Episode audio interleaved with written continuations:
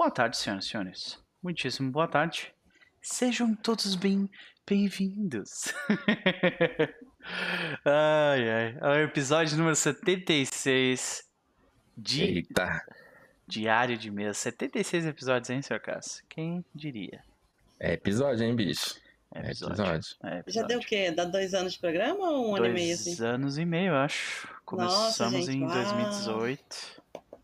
Ah, dois anos e meio. Começamos no meio de 2018. Isso aí.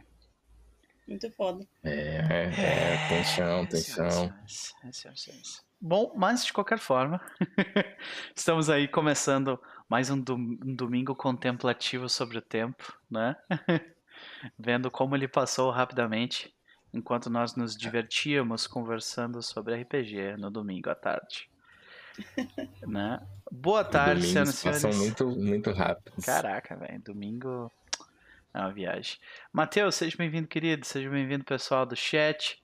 Vamos se, se acomodando aí que a gente vai conversar por duas horinhas, falando um pouco sobre os bastidores do hobby e também sobre, é, sobre as nossas semanas e o que anda acontecendo nas nossas vidas, aquela coisa toda, né? Começando pela Cecília. E aí, Cecília, como vai você? Tamo indo, né? Essa semana ficou um pouco pesado, mas estamos levando e sobrevivendo, esperando, contando os dias pro Covid passar. Né?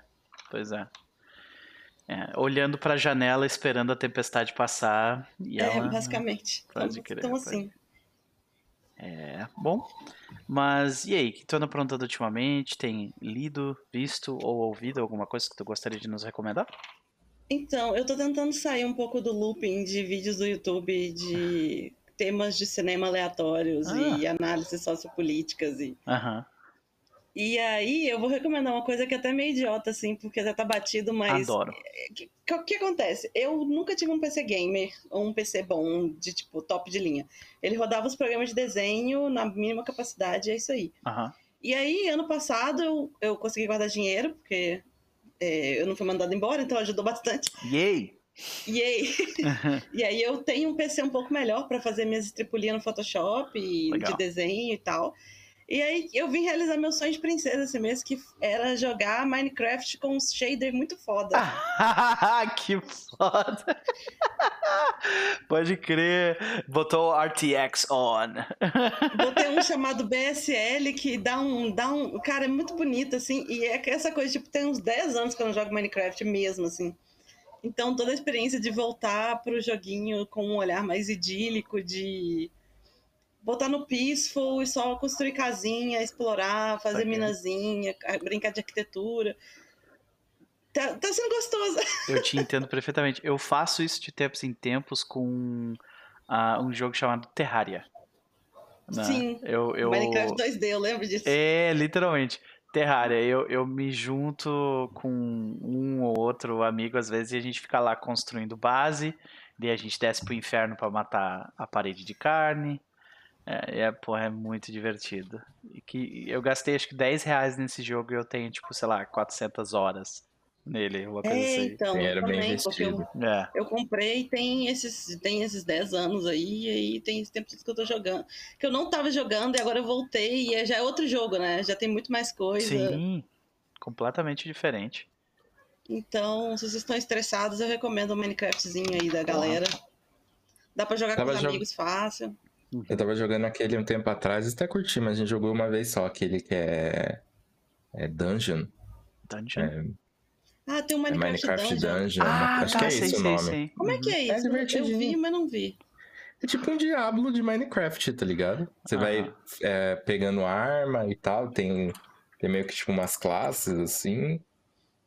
Vai upando seu personagem e vai in- indo nas masmorras, assim, é uma, é uma visão meio de cima, não é? Porque o Minecraft é em primeira pessoa, né? Normalmente. Ele, esse é de cima. E aí joga até quatro, a quatro pessoas na party, né? E de amigos. É bem divertidinho, assim. Ah, que E, aí- bom. e aí você enfrenta os bichos que tem lá, aquele bicho verde que explode, as aranhas, essas Bicho coisas. verde que explode. Pois é. E fez Então, até um então, sucesso pode na época que lançou, né? Eu me lembro que tinha um monte de streamer eh, jogando e tal. É, ele, eu não sei se tá ainda, porque já faz um tempinho que eu joguei, mas tinha no Game Pass, né? Da, que, eu, que eu pago lá, que é da Xbox, que eu recomendo pra quem gosta de jogar. Uhum. Acho que tá 30 reais por mês e tem muito, muito jogo. E tem jogo assim, que lançou há pouco tempo e tal. Tem muito jogo A lá. Então eu recomendo, assim. Se tiver um computador que aguenta o tranco. Fica a recomendação, então. É, é, como é que é o nome? É Xbox Game Pass. Game Isso. Pass, pode crer. E pode- Minecraft, pra quem não conhece esse negócio aí. Você viveu É. debaixo de uma pedra nos últimos 10 anos. Porra, né? Fica a recomendação, então, Minecraft. Servers. que é um jogo meio indie, né? Ai, gente, mas eu tô me. É é a mesma coisa do Fazendinha Feliz que eu recomendei no último, nos, uns programas pra trás. É a mesma ideia, assim, faz a sua casinha, coisa da sortinha, Uhum. cria uns bichinhos. Eu te dizer que o meu, o meu refúgio pra, pra essa quarentena é- se chama World of Warcraft. É, Ah, é lá sim. onde eu gasto.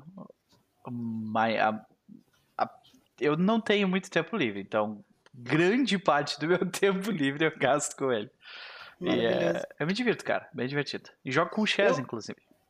Eu rolei força de vontade algumas vezes pra não já voltar pro Ragnarok Online, assim.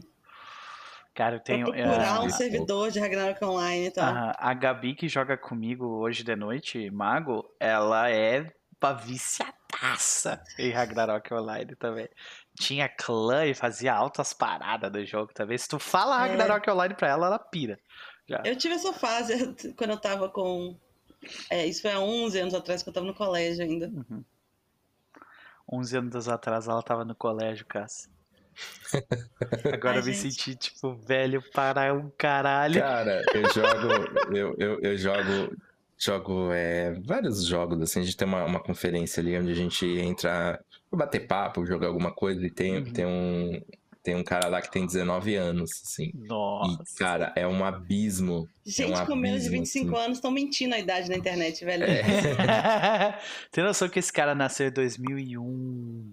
É, cara, é, é, cara, é, é doido, porque às vezes a gente tá falando e, tipo, o resto da galera é mais ou menos da, da mesma faixa etária ali, do, dos 30 e poucos, né?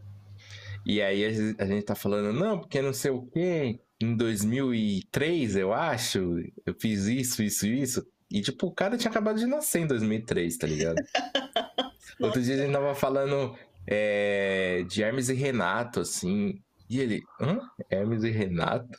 É. Daí, tipo, é, Hermes e Renato era do meados dos anos 2000, né? Que eles explodiram ali, né? É. O cara tinha três anos. Tava assistindo Bambu Luar. Não, nem era Bambu Luar, mas TV Globinho. Exato. Caraca. É, é, mas pode crer. Tá, eu- E eu, sei que o, o Cass tá jogando bastante Valorant, né, ultimamente. Tô, tô, tô, tô- Eu tô gastando bastante. do- Como você tá gastando seu tempo livre em World of Warcraft, eu estou tô gastando em Valorant e assistindo Valorant e jogando Valorant. A vivendo a experiência Valorant. Vivendo a né? experiência. Exatamente. Tá bem interessante. Vamos ver quanto tempo dura essa. Na- Meu tá hype. gostoso ainda ou tá começando a ficar esquisito, assim, tipo, comunidade bizarra, cheia de crianças de 13 anos? Não, não, às vezes eu pego, tipo, ontem, ontem de madrugada eu, eu, tipo, é, depois da sessão eu fui jogar e tal, um pouquinho. Aí eu joguei é, duas partidas. Mas eu tava nem tão, tão engajado, mas tinha, tipo, uma criança que devia ter uns 9 anos, ela não calava a boca. E eu, caralho, mano, é duas horas da manhã, o que essa criança está fazendo aqui? Cadê essas porra desses pais, né, velho? Aí eles É. estão na call também, tá ligado? Mas assim, era uma criança chata, não era uma criança tóxica, mas tem as crianças tóxicas também. Ah. É, Tem, tem uma galerinha tóxica, mas eu diria que é menos, muito menos que, que a minha experiência em LoL, que era por texto e as pessoas eram muito, muito, muito mais tóxicas. Sim. Ficam então essas recomendações de refúgio, senhoras e senhores. Ah, beleza. Mas e aí, Cecília? Ah, além dessas recomendações, tem mais alguma para nos fazer? Ou a gente pode seguir adiante? Não, pode seguir. Eu tô, tentando fazer coisas legais pra trazer pra cá, mas a verdade é que Pior que Como chega uma hora que cai. É, pois é. E, e- não, e o pior é que eu sou o pior disso tudo, porque eu pergunto pros outros recomendações, eu quase nunca dou, sabe? Porque eu também eu fico bem nessa também. Cara, Não, ontem, ontem eu tava assim, tipo, o que, que eu fiz diferente essa semana pra poder falar lá no, no, no diário de mesa? Tipo, nada, velho, nada. Essa semana foi É. só. Beleza. Bom, não, não, não se sinta sozinha, eu tô nesse barco contigo. Mas e aí. Cass, como é que tu tá? Tô bem, tô bem. É, desde o nosso último encontro, eu joguei Valorant é, e dormi, eu acho. E bati papo sobre. Ah, não, assisti Invisi... é, Invencível, que eu tô gostando Invencível. bastante. Ah, é aquele, aquela animação, né, que tem no, no É, Prime. da, da, Uhum. Ama- é isso, da Amazon. É, é bem legal, assim, eu tô, eu tô gostando bastante. Eu vi uma cena que o, que o cara esmagando a cabeça do maluco e eu. Hum, É ok. bem violento. É bem violento. pois é. É, me- é meio. Início ele parece meio The Boys, assim. É tipo encontro de The Boys com é, Young Justice. que é- É, se eu acho que eu tava vendo um vídeo dos caras falando sobre isso, que é tipo bem essa ideia, tipo, a gente tá tão acostumado a ver esse tipo de estética com coisas mais clean, heróizinho, que quando eles usam essa estética e fazem um troço tipo gore, aquilo parece que, sabe, te causa um- uma coisa assim, sabe? É, e, e- e ele é violento em, não só graficamente, né? Tem, tem, tem outras coisas também que envolvem a violência. Mas é bem esse rolê de, tipo, que- de adolescente, de como que um adolescente lida ah, com essa responsabilidade, com a vida, a vida social, a vida acadêmica, né? É, e, tipo, tem, é, isso acho que não tem na HQ, pelo menos até onde eu li, mas tem na série. Pô, tipo, o personagem principal tem uma namorada e, tipo, uma namorada civil. E como que ele lida com isso, esses sumiços repentinos? Até, a- até onde alguém aguenta uma pessoa que fica se Ausente ausentando e caralho, né? mentindo? Aham. E, e é, é bem legal, assim, eu recomendo bastante. Tá, acho que no sexto episódio, ele sai um episódio por semana. Ele saiu três de uma vez e sai um por semana. Então, é, é- é por mais que eu goste de binge watch, é, eu acho interessante essa experiência de assistir um episódio e compartilhar com outras pessoas, sabe?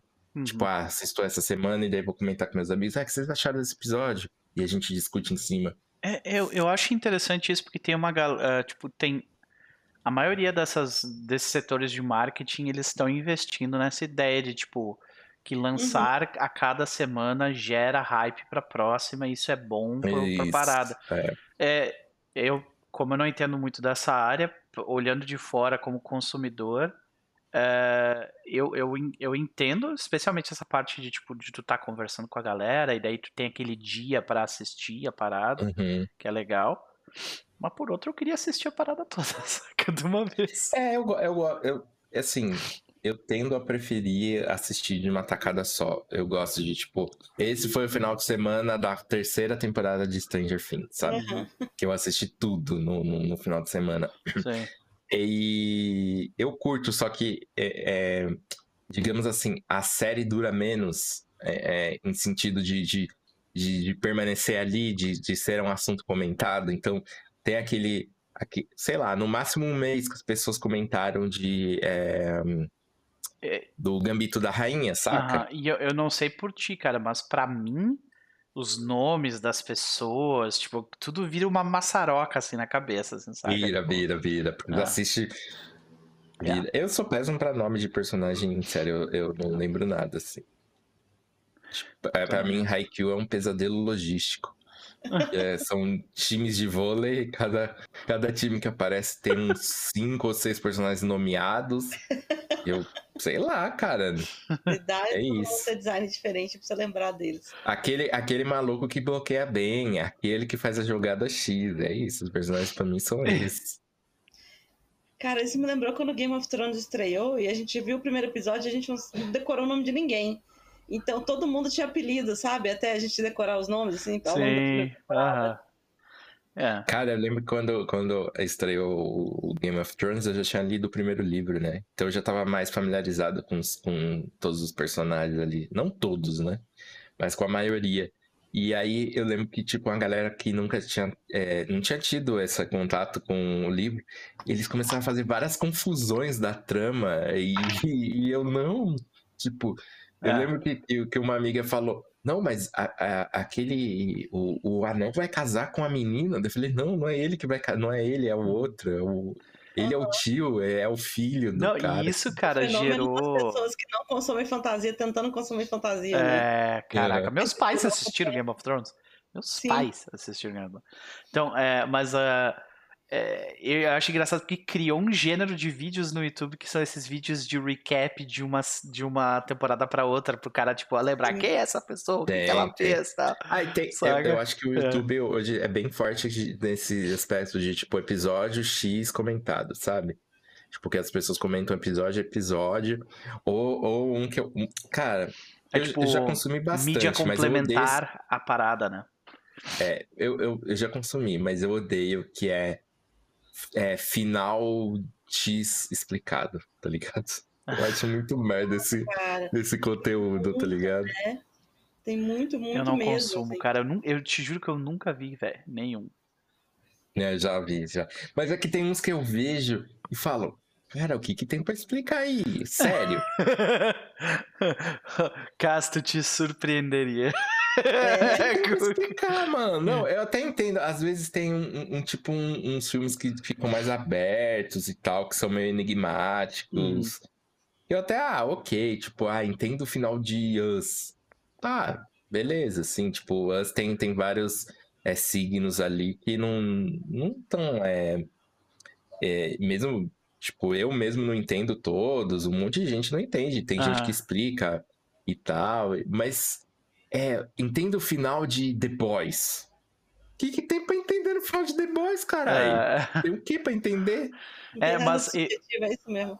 eu caio muito na, na, na, na espiral que a, que a Cecília tava falando, de tipo, de análise de coisa de cinema, assim. Então, tipo. é, Ah, eu- ah, tipo, por que, que eles usam determinadas cores em, em Breaking Bad, por exemplo, né? Ou, sei lá, Hum, é bem bacana coisas. Eu isso. curto muito isso, cara. Nossa, eu comecei a seguir, assistir todos os vídeos do, daquele canal que tu indica direto de cinema. do Entre planos. Entre planos, cara. Muito É bonzão, bom, é muito bonzão. Bom, muito bom. Tem um gringo que eu gosto muito chamado The Take, que ele tá fazendo uma. Ele basicamente explica tropes. É, é, eu recomendei uma vez aqui. Uhum. É, então, ele é muito foda. E é- ele, ele é meu vídeo de lavar louça, porque os vídeos têm tipo 25 minutos. Então é perfeito, porque você aprende uma coisa, você lavou a louça, você tá livre. assim. Eu confesso que eu só assisti aquele que eu recomendei, que é o é, é Cool Girl. E é muito Nossa, maneiro. Eu assisto. É muito maneiro. Esse aí é da minha lista de vórtices, assim, que às vezes eu fico vendo todos, assim, em sequência. Uhum. É, o meu vórtice do YouTube. hum, eu acho que é esse coisa de cinema. E coisa dos, dos próximos patches do WoW. Sabe que eu fico assim? O que, que vai ter Ah, no eu próximo? Nossa, cara, Ah, agora, E Drama Channel e Commentary Channel, e aí é maravilhoso, de um É. jeito. é, Eu, eu falo que eu vivo num- muito numa bolha de nerdice, assim, que eu tenho problema para lidar com, as- com os normies, né, com as pessoas normais. Então, eu assistir canal de drama e canal de comentário é muito bom para mim, para me atualizar de como as outras pessoas funcionam, assim. Como que eu converso com o tio da padaria? Ah, é tipo isso, né?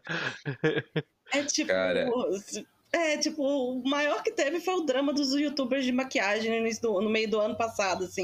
Mas todo mês tem um, saca? Pra você ficar Que é com- sabendo. ai, como é que era o nome do cara? O James Charles, né? É, esse Até eu fiquei sabendo desse cara e eu sou um é normie, porque, tá ligado? Né? é porque você assistiu a Natalie, não é?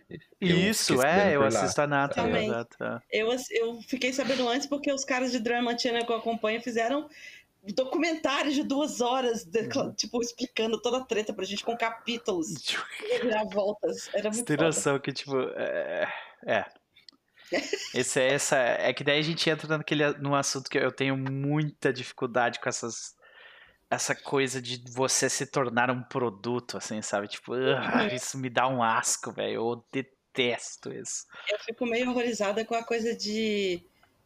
É, a pessoa tá tão envolvida com o YouTube que quando ela tá tendo um processo psiquiátrico complicado, assim, Uhum, tá todo mundo participando, sabe? A uhum. pessoa não tem um momento de, de- ela não, como ela tá, ninguém tem agência na vida dela pra poder falar, amigos, sai dessa cinco minutos e vai se tratar. A pessoa fica tendo um meltdown em tempo real e todo mundo vendo, saca? Eu acho muito. É bizarro. Isso é bizarro mesmo. Essa- esse mundo é, é, supervisionado, assim, que, que essas Sim. pessoas vivem. É, é complicado. É, eu tô, eu tô perdido num bagulho de clipes de Valorant que ele se divide entre mostrar grandes jogadas Sim, e fofocas. E tipo, Tá brigas, vendo? tá ligado? o drama, É. o drama do Valorant. É, o jogador profissional X farpa o jogador Y. Aí tem a discussão. É, essas coisas. Caraca, tem isso mesmo É, porque parada? tá lá no meio. Você tá vendo, tipo, um ace, que é quando um jogador Ah. mata cinco, né? É, os cinco do outro time. Aí você vê um ace. Caso no eu estava lá próximo- quando eles inventaram esse termo, tá? Ah, não, eu tô explicando pro público. Eu tô explicando Ah, pro sei, público. sei, tá bom. É, Tem lá um ace, um 4K e, e tipo, é uma jogada, sabe, um clutch fudido de alguém. E no, no próximo tem fulano trocando farpa com o outro. Aham. Tipo, é, tá lá no mesmo, no, no mesmo vídeo de 5 minutos de clipes de Valorant. E ah, você acaba é, é, é, por dentro disso, né? Saquei. Ai, saudade quando eu fazia isso pra Team Fortress 2, velho. Olha aí, cara. Pode crer. Bom, gente, de vez em quando a gente fala sobre RPG aqui. Vamos falar um pouco sobre RPG, gente? Nerd multiclasse. Mas acho que a Cecília, é, a Cecília queria, queria levantar mais uma parada. Pode falar, falar. Não, não fez, não. Foi é só isso aí, tá bom. Chega. Beleza. Pode crer. Então, hoje nós vamos começar mudando drasticamente, que a gente tá aqui dando risada, pá, curtindo, pá. E agora o caso vai trazer um assunto super sério, porque ele é uma pessoa séria. É, eu sou muito sério. Bom, eu já, eu já pedi desculpa que talvez eu, eu, eu fale demais. Então, antes de passar a palavra para vocês, já me desculpo com antecedência. Isso? Mas, então, vou fazer a minha, a minha introdução que eu gosto de fazer. 10 reais.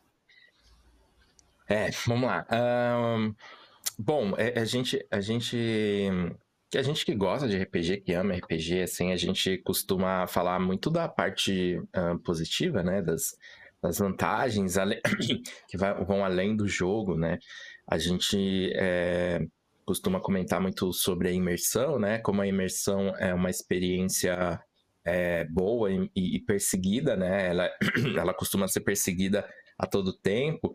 E, e, por outro lado, a gente fala também do RPG como uma ferramenta de empatia, né?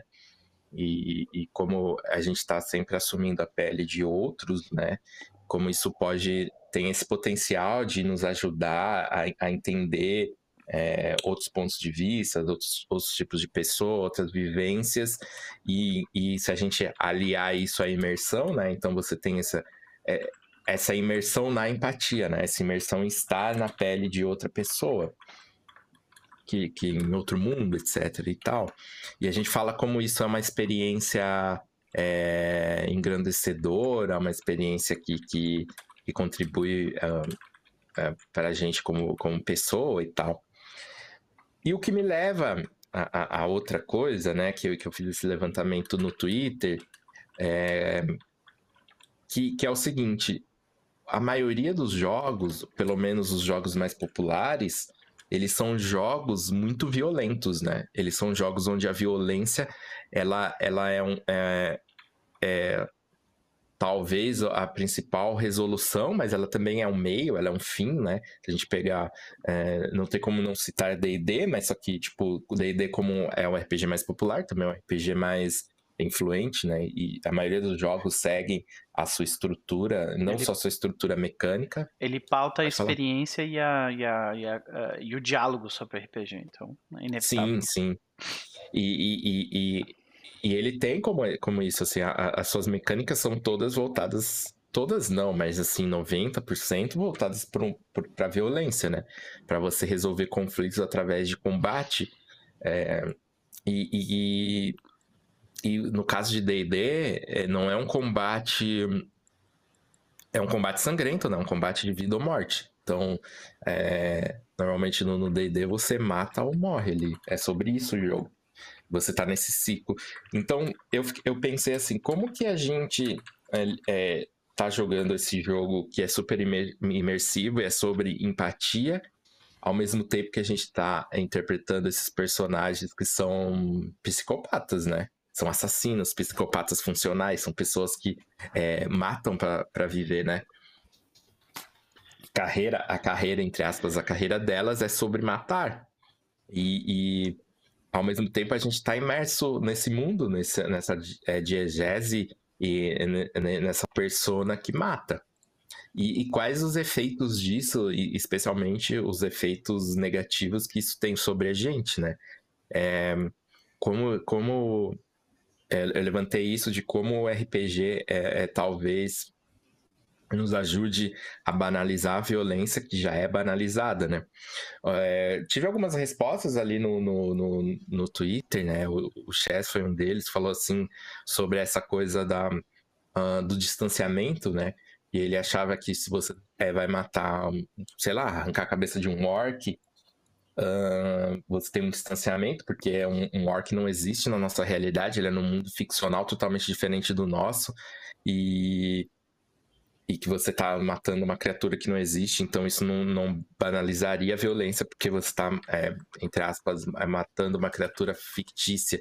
Mas aí eu, eu, eu discordo de, de, que tem toda essa separação. Eu acho que também a gente passa por um processo de desumanização, né? E que isso se reflete no nosso mundo, né? É, tem, no nosso mundo existe a, as vidas descartáveis, né? Isso é um isso é fato, assim.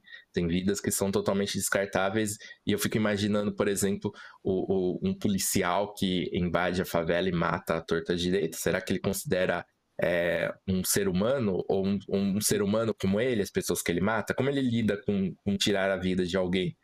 Ele provavelmente não considera aquelas pessoas igual a ele, saca? E é meio, e eu acho que é meio isso que a gente faz no RPG quando a gente fala de matar orc, matar zumbi, matar monstro, etc, né? Tipo, tudo bem matar um monstro, é, porque ele não é igual a gente, mas só que se a gente expandir, a gente dificilmente numa, numa campanha de D&D só fica é, matando monstros, etc. E, e, e, eu acho que também essa separação, ela, ela não é tão real. Eu, eu queria dar um exemplo aqui, um exemplo pesado. Eu acho que a gente vê dessa maneira porque a gente já está anestesiado ali, como a Nise é, comentou no chat, a gente já banalizou a violência. Então, é matar, arrancar a cabeça de um orc não significa muito, porque esse tipo de violência pra gente é muito natural. A gente cresce é, vendo essa violência. Porque se eu disser assim, olha, meu personagem ele não mata orcs, mas ele estupra orcs. Todo mundo vai falar, calma, calma, estupro? Do que, que você está falando? Porque é, o estupro, por mais que tenha uma certa banalização dentro da nossa sociedade, a gente tem até a coisa da cultura do estupro, o estupro não é uma violência tão banalizada quanto matar. Então, quando eu falo estupro, mesmo em cima do orc, que é uma criatura é, fictícia, isso ainda choca as pessoas. Você ainda vai falar, não, pera, mas seu personagem é um herói. Como assim estupro? Do que você tá falando, mano? E mesmo, e que daí que é um orc? Aí o orc, ele ganha toda essa questão de ser humanizado. Nossa senhora, vocês estão ouvindo essa música na minha rua? Não. Não, tá de Meu boa. Deus do céu, passou um carro aqui com a música muito alta, muito alta. Então, eu acho que, que é, é, primeiro que eu acho que a gente já vai, via de regra, a gente já vai para RPG com essa violência banalizada.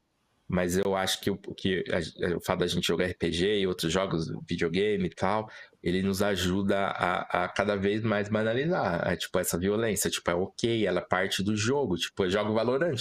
Tipo, onde o meu objetivo é dar headshot nos meus inimigos e sai um spray de sangue gigante indicando que eu acertei esse, esse headshot. E é isso que eu queria falar, qual a visão de vocês de, de jogar esse jogo super imersivo e sobre empatia, onde você interpreta assassinos. Cecília. Cara, esse é um tema que eu já levantei algumas palestras que a gente já deu com a Matilda da Garou, algumas mesas redondas e tal, que a gente vive num mundo em que a retratação da violência é um negócio banalizadaço e super vazio, assim, tipo, quantos filmes que a gente não vê que começa basicamente com alguém andando por um cenário matando gente à toa, tipo, deixa 10 corpos no caminho e aí dá errado o último assassinato, e aí esse é o começo da história, a gente não sabe o que aconteceu, mas sabe que tem um cara foda pra caralho em matar. É... Que essas pessoas de fundo não têm nome, não têm rosto, não têm história, elas são só alvos para serem tirados do caminho, né? É... E o tanto que a nossa história, é a história do da planeta Terra, humanidade no planeta Terra, é uma história construída em cima de genocídio, assassinato, e mesmo grandes projetos têm Tipo, ah, mesmo que a gente for ver uma coisa que em teoria não teria, tipo, sei lá, a história da arquitetura, tem um, uma capa ali de mortes de operários que a gente não discute, que não entra no, na, na anotação, na gravação daquela história, daquela construção.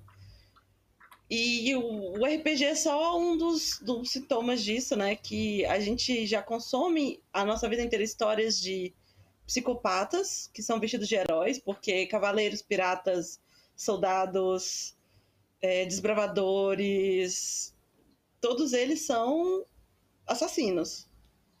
É, então, quando a gente já chega para interpretar, a gente nem questiona tanto que o nosso papel, mesmo que a gente se coloque como um protetor, a proteção é feita através da rota do você vai ser mais eficiente na violência do que o outro, né?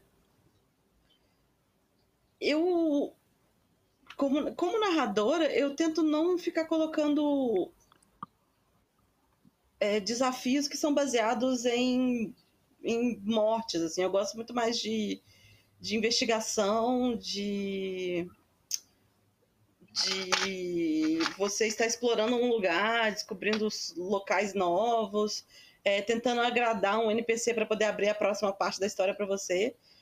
Porque eu sou uma pessoa que eu fiz esse processo de sensibilização reverso como parte da minha desconstrução ali toda, desse rolê de feminista, é, pessoa tentando não ser racista e tal, de que eu não consumo esse, esse momento da morte como um treco passageiro, assim. Eu, eu sofro muito com NPCs em joguinhos, sabe? Tipo, de que aquilo ali é uma vida que tinha todo um potencial, tem toda uma história e você botou ponto final dela ali. E por mais que, sei lá, a gente acredite em reencarnação, em vida após a morte ou não, aquela pessoa só teve uma chance de existir, aquele ser só teve uma chance de existir e você acabou com ela ali naquele momento. E não vai ter outra igual na grande máquina da vida. É... Ela teve a chance e, tipo, o Sandman traz essa discussão muito, né, com a morte. Tipo, você tem o que todo mundo tem, uma vida, uma chance. E foi isso que foi isso, e acabou. E eu, eu parte da minha, de eu passar por essa desconstrução é no meu lazer eu negar esse tipo de narrativa também por mais pesado e, e, metafísico que o negócio fique, assim, mas é, é, isso, sabe? Não, mas pesado é o que a maioria faz, né? Não o que a gente tá. É. A gente tá tentando justamente fazer o contrário, né? Tipo, peraí. Sim. Né? É... Eu posso. Posso Sim. falar? Posso, beleza. Uhum. Então, uh, tem dois pontos aí que eu acho que são importantes pra gente começar a conversar. Uh, jogos muitos jogos eles são baseados em, uh, fan em fantasias de poder, né? E uh, a maioria dos jogos, por uma questão mercadológica, são completa e por também questão de machismo, são completamente tipo feitos para homens. E de forma geral, uh, homens têm a tendência a ser mais agressivos, saca? E por isso, a, o, o mercado ele, ele, ele concede a essa, a essa fantasia de violência a quem consome os seus jogos. O o D&D é um exemplo disso, né? É, é uma fantasia onde existem uh, o, o grande centro do jogo é que você é capaz de fazer as coisas por meios sociais, por meios de exploração, e se nenhum dos dois der certo, sentando a porrada.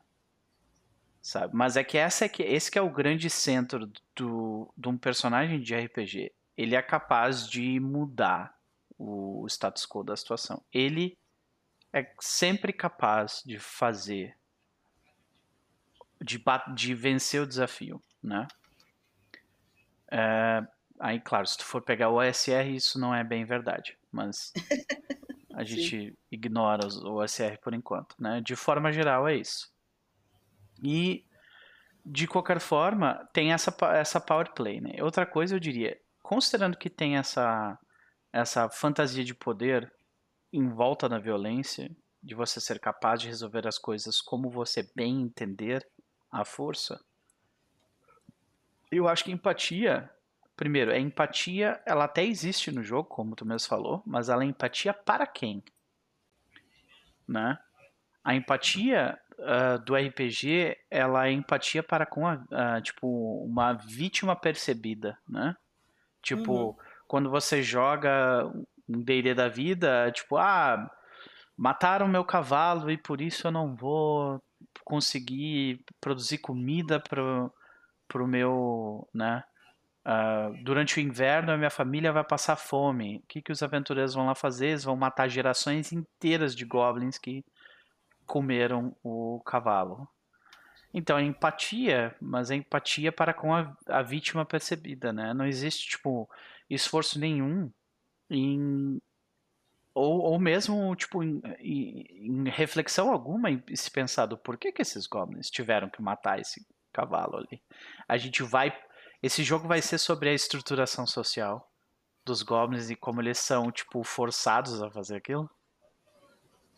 Saca? Então, tipo. Então a gente é, é, tem muito sobre a proposta do jogo. E para mim isso gira tudo em torno dessa. dessa. Uh, dessa fantasia, né? De poder. E. Como é que a gente vai lidar com isso? Ah, eu quero jogar D&D, mas eu quero que esse jogo não seja sobre isso. Primeiro eu recomendo que você jogue outra coisa. Acho que vai ser mais fácil. Sim, com certeza. Mas se você ainda assim quiser jogar D&D, eu recomendo que você converse com seus jogadores, reflita sobre, tipo, porque a, a sociedade de Forgotten Realms não faz sentido do jeito como ela é, saca? Porque ela foi escrita por um, por um nerd de de que vivia num. Saca? Num, ele foi escrito por um nerd que não é antropólogo, antropólogo, saca? Então, obviamente, ele escreveu um monte de merda e a maioria das coisas que ele escreveu foi tipo, magia fez isso, saca? Então, Sim. no final das contas, acaba sendo, né? É, complicado lidar com.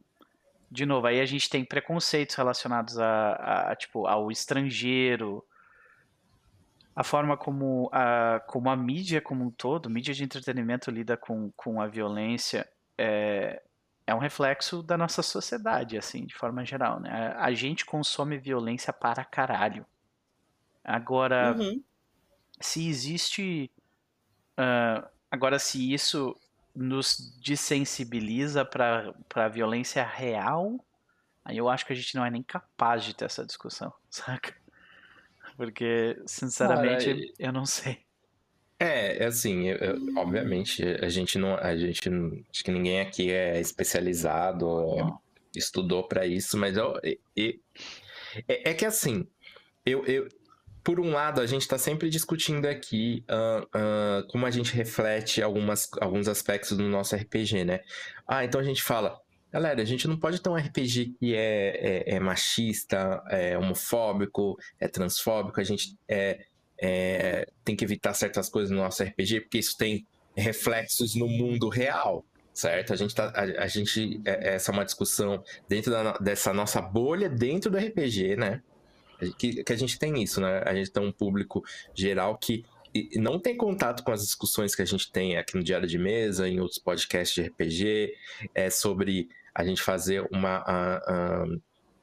Criar uma, uma ficção um pouco mais saudável, né? E a gente tem todas essas, essas discussões. Ah, galera, não vamos ficar colocando é, personagem feminina em, em biquíni meio, porque isso é escroto e isso tem um impacto no mundo real. Ah, mas assim, esse impacto no mundo real, eu nunca vi essa discussão ser expandida para violência. Então, é, a gente retratar uma mulher de uma maneira submissa, de uma maneira que está ali só a serviço do homem, como um corpo a ser usado, tem impacto real. Mas quando a gente fala de violência, ah, não, mas violência é. Já tiveram saca. diversos estudos tentando, tentando correlacionar a violência na mídia com a violência no mundo real e. Assim, eu não tenho os dados aqui para te dizer, mas não, sim, sim, até sim. onde eu sei, tipo, não, é, não tem uma ligação entre os dois, saca? É, eu não é, sei até. É aquela Pode coisa falar. de a gente não tem. videogames, violência não deixa as crianças violentas. Mas a gente viver numa sociedade que expõe violência de tantas formas diferentes para as pessoas e é, exalta o comportamento violento como um jeito de você se impor como pessoa, Uhum. gera atiradores em escola, saca? É, então não é, não é exatamente a mídia, mas é o, status quo como um todo, assim. E nem necessariamente o status quo gostar de violência, e a gente também tá numa sociedade que tem muito abandono emocional e psicológico para as pessoas lidarem com os problemas delas. Eu, o, o, que eu tô, o que eu quero dizer é, não é que, ok, você jogar D&D vai te tornar uma pessoa violenta, ou você jogar GTA vai fazer você violento, não é, não é esse o ponto. Uhum. Mas é, é, é como que a gente lida uh, com, com, com a violência a partir dessa banalização? Porque vamos pegar a realidade que a gente vive hoje. No Brasil tá morrendo 4, 5 mil pessoas por dia, tá ligado? Como que a gente lida? É, é, tipo, e você vê. E você eu me vê, lembro. é, Eu me lembro quando caiu o avião da Chapecoense e o Brasil inteiro entrou em luto por tipo um mês. Exato, ligado? teve um incêndio aí também no, no Rio Grande do Sul, né? No, no- Uhum. naquela. No bote. ah, Isso, e, e- e que, que morreu, morreu bastante gente, morreu 40, 50 pessoas. É. Foi. E, Não, e- é. e- Foi, acho que foi mais, até foi tipo umas 200 pessoas, mas é. É, e eu não lembro do número, mas foi um, foi um número alto de uma. E são tragédias, eu não tô tragédia. querendo reduzir, Sim, sim. né? Sim. Mas... São tragédias, mas aí a, a- a gente já meio que. Ah, tá, morre 4 mil pessoas por dia, né? Tipo. eu- eu- é, a gente, se, se, se você. Acho que qualquer um de nós colocar o pé na rua agora, vai ver um monte de pessoas sem máscara, vai ser um monte de pessoas que não estão seguindo qualquer tipo de protocolo, eles estão seguindo a vida Pois é, normalmente, sem mas se aí- preocupar com isso. É por isso que eu falei, tipo assim, empatia para com quem? Porque te dizer que a maioria das pessoas que joga RPG não joga RPG com esse intuito de utilizar o RPG como uma ferramenta de empatia. Não, eu- assim, Saca? o que eu quero dizer, o, o, o meu ponto é, é, por mais que isso não seja objetivo, e também eu acho que não é meu objetivo, eu não, eu não jogo RPG, eu, né? Eu não penso assim no RPG, puta, eu vou jogar com tal personagem porque eu preciso aprender sobre como é ser tal pessoa. Uhum. Eu acho que isso acaba sendo, muitas vezes, uma consequência de, de quando você vai jogando e você vai se aprofundando, vai ficando imerso sobre aquilo e você vai é, tendo outras percepções, assim. É, quando eu joguei Monster Hearts ah, e eu joguei com personagem feminina, é, por mais que seja um recorte muito pequeno, é, não, não- não quero colocar ah, no me- na mesma categoria de, de fato ser uma mulher no- na, na nossa sociedade, mas quando é, repetidamente a minha personagem era, era objetificada e aquilo começou a me incomodar, eu falei, opa, foi um, foi um, um- um exercício pra mim de empatia de caramba. Tipo, se isso me incomoda, se o RPG um- um- um- um- uma sessão de três, quatro horas e no meu bate-papo pós e pré-sessão, essa objetificação me incomodou, imagine como é ser uma mulher é, é, no mundo, assim, que isso, isso tá ligado ao tempo todo, isso tá em tudo que ela vê. Ela tá sendo objetificada na TV, na internet, em todos os lugares. Como que é isso para ela? Isso foi um, um- um- processo é, é, de empatia para mim, que foi uma consequência, não foi uma, um, um objetivo. E isso acontece. E aí, como a gente se coloca no. é, como a gente sente empatia por um, por um personagem que a gente tá ali interpretando, mas que na maior parte do tempo durante o jogo ele tá matando, tá ligado? E Sim. mesmo assim a gente sente empatia por ele, porque não é uma coisa que a gente pode ligar e desligar, tá ligado? É uma coisa que simplesmente acontece, pelo Mas- menos na minha opinião. O porquê que a gente torce pro, pro Dexter no, no, no seriado, por exemplo? Ele é um serial killer. A gente torce pelo Dexter porque ele é capaz de fazer coisas que a gente não é capaz. Tá ligado? De novo, é é sobre a fantasia de tu pegar um filho da puta, botar numa mesa e abrir ele. Saca? É, É. e tem- existe. A gente estava falando antes de estereótipos masculinos, né? Existe uma narrativa muito forte é, em várias áreas da sociedade, na sociedade que a gente vive de que você pode usar a violência para mudar o mundo de uma maneira positiva, no sentido de ir matando é, os matando os vagabundos, matando os assassinos, matando os ladrões e e a gente vê isso como uma retórica muito é, vamos dizer assim, a, da força do indivíduo, né? O eu com a minha espada vou ser capaz de salvar o reino. E a gente vê que na prática, no mundo real, essa teoria não dá tão certo, porque é, a vida continua depois do fim da história e, por exemplo, se você matar o clã de goblins que comeu o cavalo da moça e você foi e você herói vai embora daquela vila, daqui a seis meses tem outro clã de goblins porque o buraco continuou lá a oportunidade de comida fácil continuou lá. Então, o Pode problema até ter é piorado depois. Pode até ter piorado, porque você criou um vácuo que um outro clã de goblins vai entrar. Então, a gente vê que essa narrativa ela não se sustenta, tipo, quando ela bate com a realidade, assim. E, como narrador, jogadores, a gente pode tentar trazer isso pro jogo no sentido de que é, eu acho uma, uma história de personagem muito legal ele perceber que toda aquela violência que ele, que ele praticou é, daqui a 10 anos dar um salto no tempo na campanha, não adiantou porra nenhuma, porque o status quo é o mesmo, os camponeses continuam sofrendo para outros problemas. E aí que começa a entrar um papo meio de esquerda aqui, desculpa, galera. Não, tipo, sabe, sabe tem um jogo que lida com isso para mim de forma tipo, muito bem, muito bem uhum. feita. O último God of War lida tipo totalmente com o ciclo de violência. Saca? Sim, tipo... total. É só, você só tá batendo em pessoas diferentes. Mas o que resolveria ah. o problema, vamos dizer assim, é a gente chegar à conclusão de que os goblins têm que passar, tem, tipo, tem que começar a conversar com os goblins e negociar com eles alguma coisa, porque. Eles têm que ser integrados à sociedade eles... e não excluídos. É? é, pois é. Uhum. Tipo, que é um papo meio politicamente correto, mas foda-se, porque na prática é o que, vamos dizer assim, na prática é o que funciona. É, mas aí vai chegar uma pessoa e vai dizer assim, mas e Cecília, eu vou bater no quem então? Em que que eu posso bater, Cecília? É, é, é. No seu instrutor de kickboxing, amigo. Cara, a gente, a, a gente tem. tem é, é, a gente tava falando muito dessa fantasia de poder, mas Sim. essa fantasia de poder ela é problemática por si só, tá ligado? Só fantasia Sim. de poder é, é, é, é de Mas matar, é legal, né? cara. É, é, é legal. eu, tipo, eu, eu, não, eu não vou ser hipócrita aqui e, e, falar que não é legal a gente rolar uns dados para limpar a, a masmorra do, dos montes, etc., de acertar um crítico. É legal, de fato, mas a, a, a minha proposta é que, opa, vamos, vamos discutir um pouquinho sobre isso, uhum. é, sobre essa violência que não, não se é falado, tipo, é, porque, é, assim, eu acho que a gente, a gente Deixa eu responder aqui o Danilo, que ele respondeu: RPG é sobre vencer desafios. Não eu discordo, cara. Eu discordo quando você está falando de RPG no geral. Muitos RPGs são sobre vencer desafios? Sim. Todos são sobre vencer desafios? Não.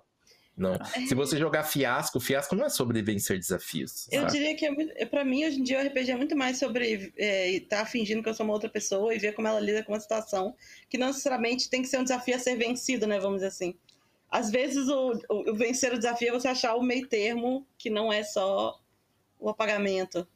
É, por exemplo, Monster Hearts é sobre vencer desafios? Não. É sobre, é sobre conflitos? É sobre conflitos, mas não é sobre vencer desafios. Sim. Monster é, Hearts é justamente sobre a, a máquina cada vez mais, maior de tretas, né? Tipo, que é gerado pelo próprio enredo, assim. Não, e tu pega, tipo, o... o bons filmes. Bons filmes de máfia eles lidam com esse com esse essa fantasia de poder, mas todos os bons filmes de máfia terminam numa desgraceira sem fim, porque isso é o, isso é o que acontece com o ciclo da violência. Tipo, não tem final feliz, saca? Quando tu resolve as coisas da violência. Sim. O, o, o, Metal, por exemplo, é, citou o Dialect. A gente tem vários jogos, especialmente os jogos indies, assim. Eu, eu eu diria até que a proposta de vampiro, que se bem que ele não entrega tão bem essa proposta, mas a proposta de vampiro de horror pessoal não é sobre necessariamente você derrotar esse horror pessoal, então não é sobre esse desafio do horror pessoal, é sobre como você lida com esse horror pessoal, né? É, mas como eu disse, o jogo não entrega muito bem essa proposta. É. Então, é, não, não necessariamente é, dá para dizer que RPGs são sobre é, desafios. Alguns são, tipo, D&D é sobre desafio. Pode falar assim. É, uma coisa que eu pensei aqui enquanto estava falando é que eu acho muito legal quando a gente coloca, tipo, ah, o jogo tem violência, você tá jogando um jogo que tem violência, é isso aí. Mas é importante que o seu personagem tenha um pouco de senso crítico em relação à violência dele, tipo, minimamente uma filosofia, assim. Que é uma coisa que eu vejo muito em mangá de samurai e tal, que eles têm esse momento sempre que eles, tipo, é, eles se percebem como um agente de, de grande capacidade de destruição, e aí ele tem essa opinião de, ah, eu mato, mas eu mato em prol do meu A senhor. racionalização. É, ou eu mato simplesmente porque se vocês quiserem que eu pare de matar, eu tenho que arranjar alguém mais forte do que eu. É o que acontece com as pessoas que vêm para 4 mil pessoas morrendo e racionalizam para continuar fazendo o que elas querem. Pois Sabe? é. É, o, o Homerzinho, ali ele citou o Samurai X, né? Eu acho que, que até certo ponto é um, é, um, é um bom exemplo ali. Tem, obviamente, como tudo tem seus problemas, mas, o, por exemplo, o protagonista é alguém que, que tenta sair desse ciclo de violência, mas é, é, repetidamente ele é puxado, né? Uhum. Ele, ele, porque ele só sabe resolver. Ele só sabe resolver aqueles conflitos através da violência. E por mais que muitas vezes ele faça um esforço de tentar negar a violência, a violência persegue ele. É, e essa é mais ou menos a narrativa do Rurouni Kenshin, sabe? Uhum. Desse É, e- ciclo de violência.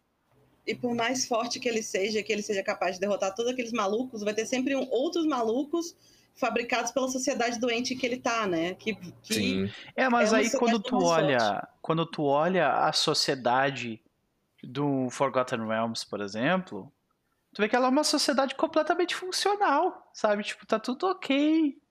Tirando alguns detalhezinhos de algumas raças ali que a gente tá tentando lidar, né? O resto tá tudo excelente, sabe? Tipo, é... Por isso que, tipo, joga... gente, se você jogar D&D, joga em Ebron, que é, pelo menos é um cenário bom, sabe? Sim. É, é. Cara, não sei. Bom, eu acho que é, é mais. Era, era, a meu objetivo era meio que levantar essa discussão, não necessariamente chegar em alguma conclusão, mas Uhum. é, é, a minha sugestão é: vamos, vamos pensar um pouco sobre a violência e sobre o impacto dela. Vamos, de repente. Não, não, não é obrigatório nem nada, mas de repente fazer essa reflexão sobre violência nos seus jogos. E, e- e como é que. Vamos, vamos trocar experiências sobre isso, tipo, recentemente, vocês têm algum, alguma lembrança, tipo, de um momento onde a violência foi trivializada ou ela não foi trivializada nas mesas de vocês? Cara, eu tenho um exemplo que eu já, eu já disse sobre esse exemplo aqui. Foi logo na. na, ah, não sei se foi na primeira ou na segunda sessão de, de Bubble Ganshu.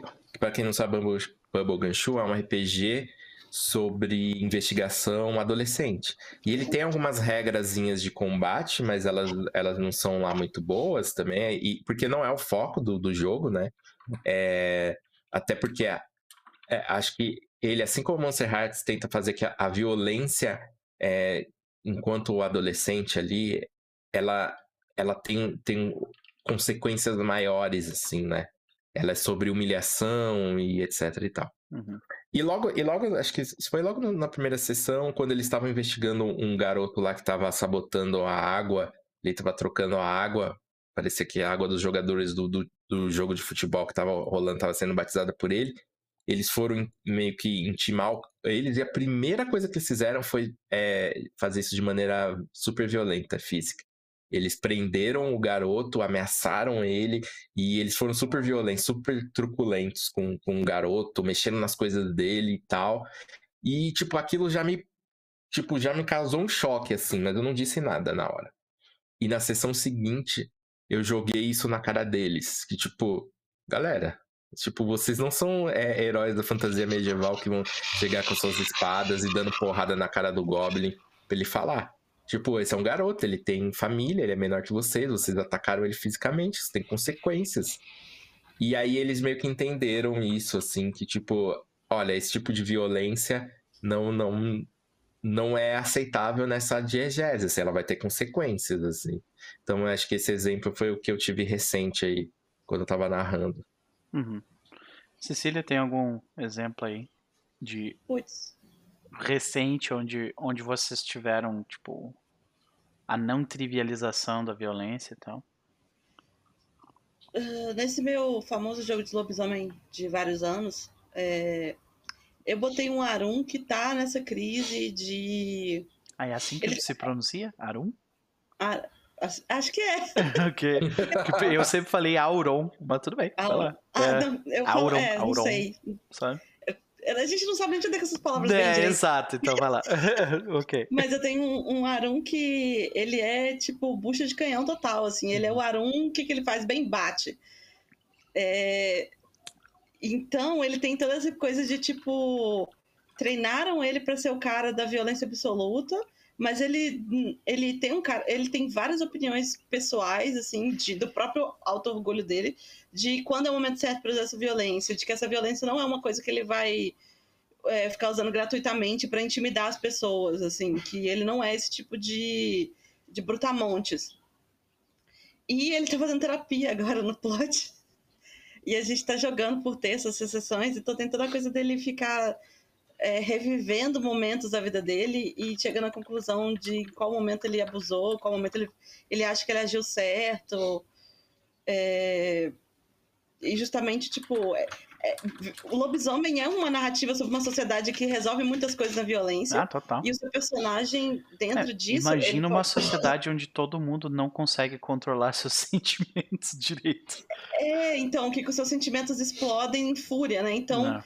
é, o excesso de protocolos da, da sociedade gay é justamente para você não ficar provocando os outros gratuitamente. Uhum. Então, dentro dessa sociedade, todos os personagens têm que ter uma opinião pessoal sobre ser violento, né? Se é tipo, vou ser mesmo e foda-se, ou se vai ser nessa pegada de tem um momento certo, tem uma hora certa, tem um alvo certo. Eu não, eu não posso gratuitamente expor a minha fúria pro mundo, porque não é assim que Gaia quer que a gente haja, sei lá. E teve uma das missões que eles fizeram aí recentemente, que eles foram atrás de um cara para fazer o assassinato desse cara porque eles chegaram à conclusão de que esse cara tinha que ser exemplo pro. Porque ele era um nazista desgraçado, então. Tá aí o meu Power Fantasy, matar nazistas. E, Todo mundo e tem. a gente né? ia usar isso de exemplo, mas aí teve um Todo... momento. Não, pera aí. Todo mundo. Eu, eu gostaria O que eu queria, todo não, mundo o que eu queria, o que eu quis dizer com isso é todo mundo tem uma Power Fantasy. Sim. Ah, tá. Ah, tá. Todo mundo tem a sua, saca? É, É. isso que eu quis dizer. Então, essa história tem as duas Power Fantasy, matar nazistas e o Philodox da Matilha, que, é o meu outro personagem, ele também chegou nesse momento de.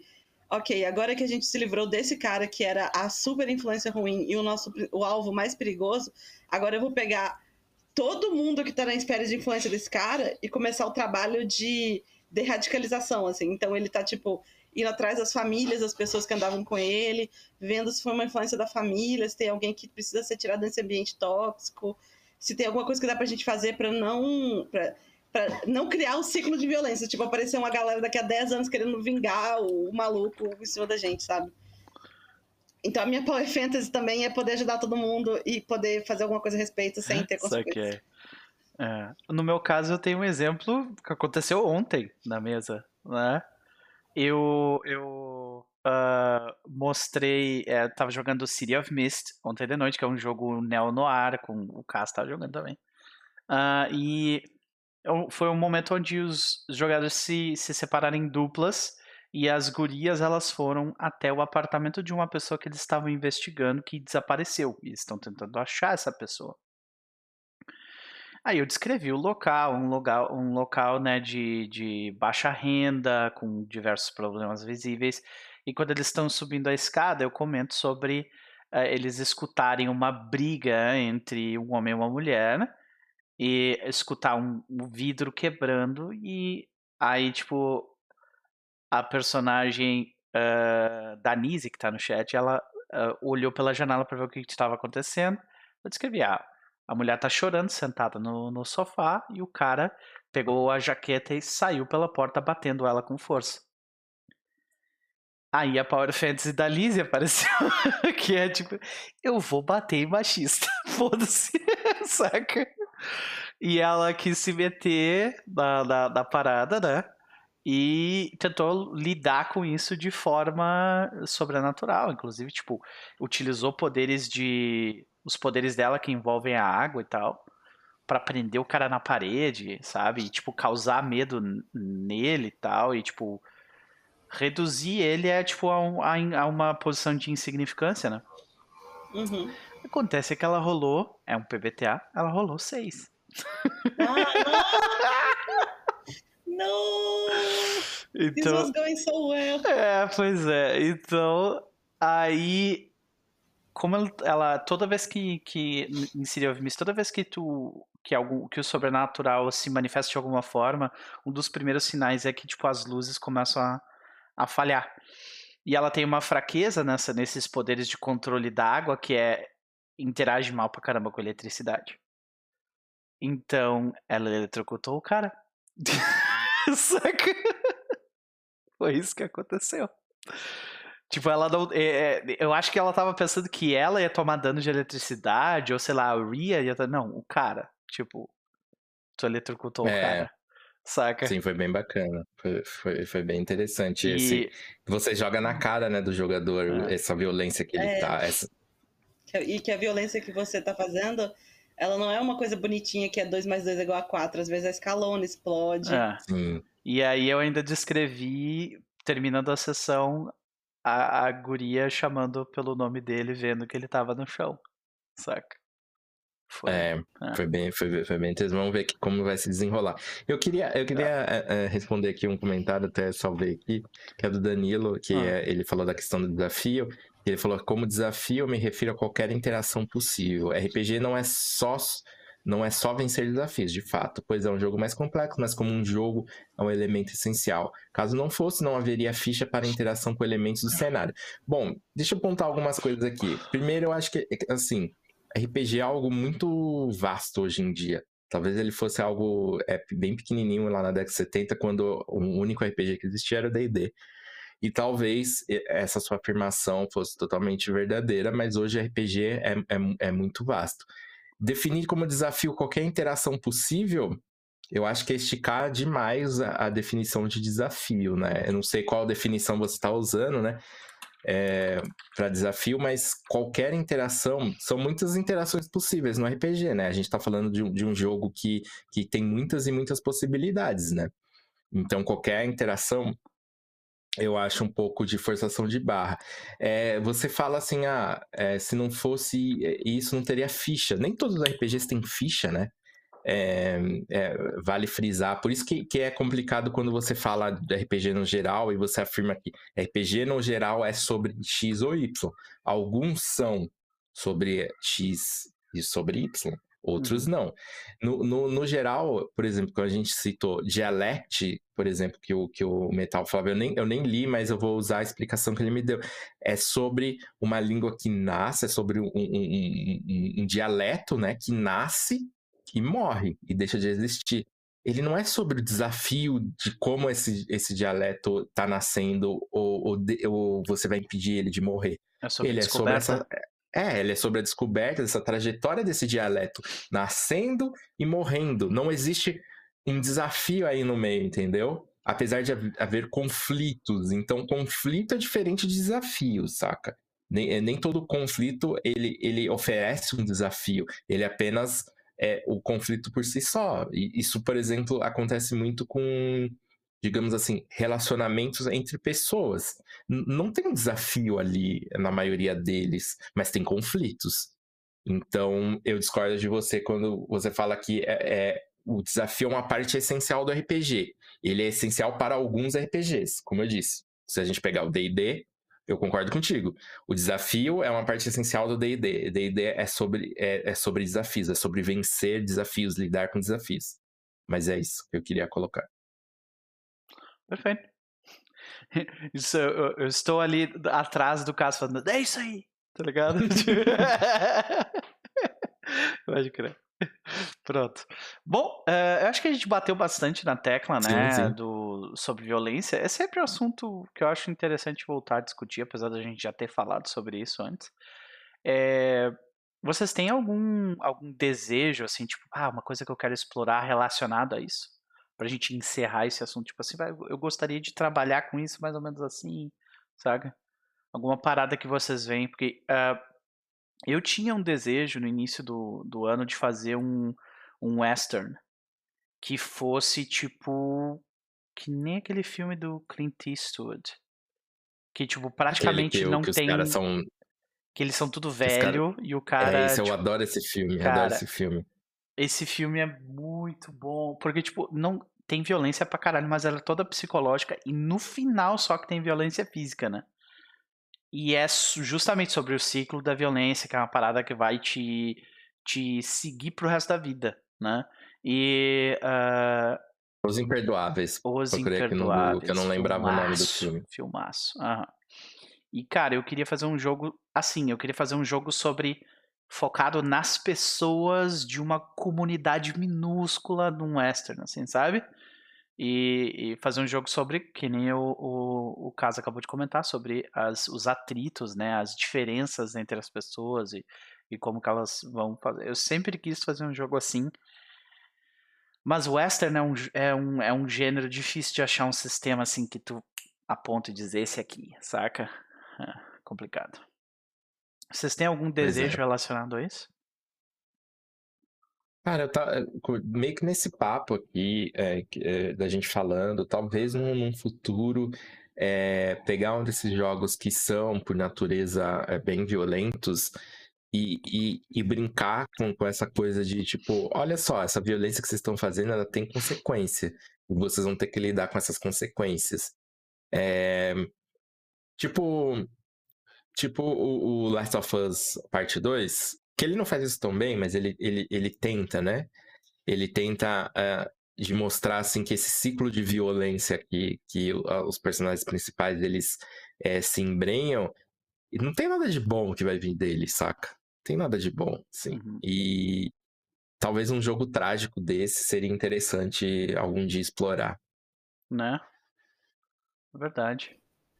Tem um sistema Forged, Forged in the Dark mesmo, que é o Westeros, só que ele é Weird West, é bem focado em, tipo, nessa batalha entre a luz e a Deixa eu fazer uma, uma crítica a, a, a essa tendência é, de game design no, no RPG no geral. Galera, é, pessoas que produzem jogos podem produzir jogos sem sobrenatural também. Tá liberado. É, cara. Porque porque tudo, tudo, cara, tudo parece que tem um plot twist de sobrenatural. Nossa, eu, eu criei um jogo de espionagem. Você fala, ah, espionagem é foda. Pá, de super agente. Pô, super agente é quem enfrenta o sobrenatural. É. Aí eu já falo, ah, ok. É. Vou te contar é. um segredo. A gente não quer, cara. Olha aí, a, gente ó. Quer, a gente quer magia e vampiro mesmo. Cara, eu não, eu não aguento mais. Eu, tô, eu, eu confesso que eu estou um pouco saturado disso. De, tipo... Ô, Fred, pode mesmo, pode. Cara, eu acho que, que tem espaço para jogos que, que, que, tipo, porque é sempre isso, é sempre essa temática. Você é de uma agência super secreta e que combate vampiros. Cara, eu não posso é, o projeto Perseu que eu tô jogando é isso aí mesmo. É, é, é isso. Eu sei. Pode crer, pode crer. Mas enfim, desculpa, pode continuar. Tranquilo. Eu, eu cortei você. Vamos pro segundo assunto, então, senhoras e senhores. Uh, o segundo assunto é trazido pela nossa querida Cecília. Cecília? Sobre o que a gente vai falar? É, eu. A gente até quando eu falei isso, a gente mencionou se já não estava meio batido demais, mas eu acho que é sempre bom discutir sentimentos no RPG. No quesito. É, essa, eu vejo muitos sentimentos, essa coisa de ah, sentimentos no RPG geralmente é muito é, consequência de coisas acontecendo e aí seu personagem tendo que lidar com isso, né? Então uhum. ele é assolado por uma. Porque a gente nunca discute os... como o personagem fica feliz, né? O... A felicidade nunca é um problema, assim.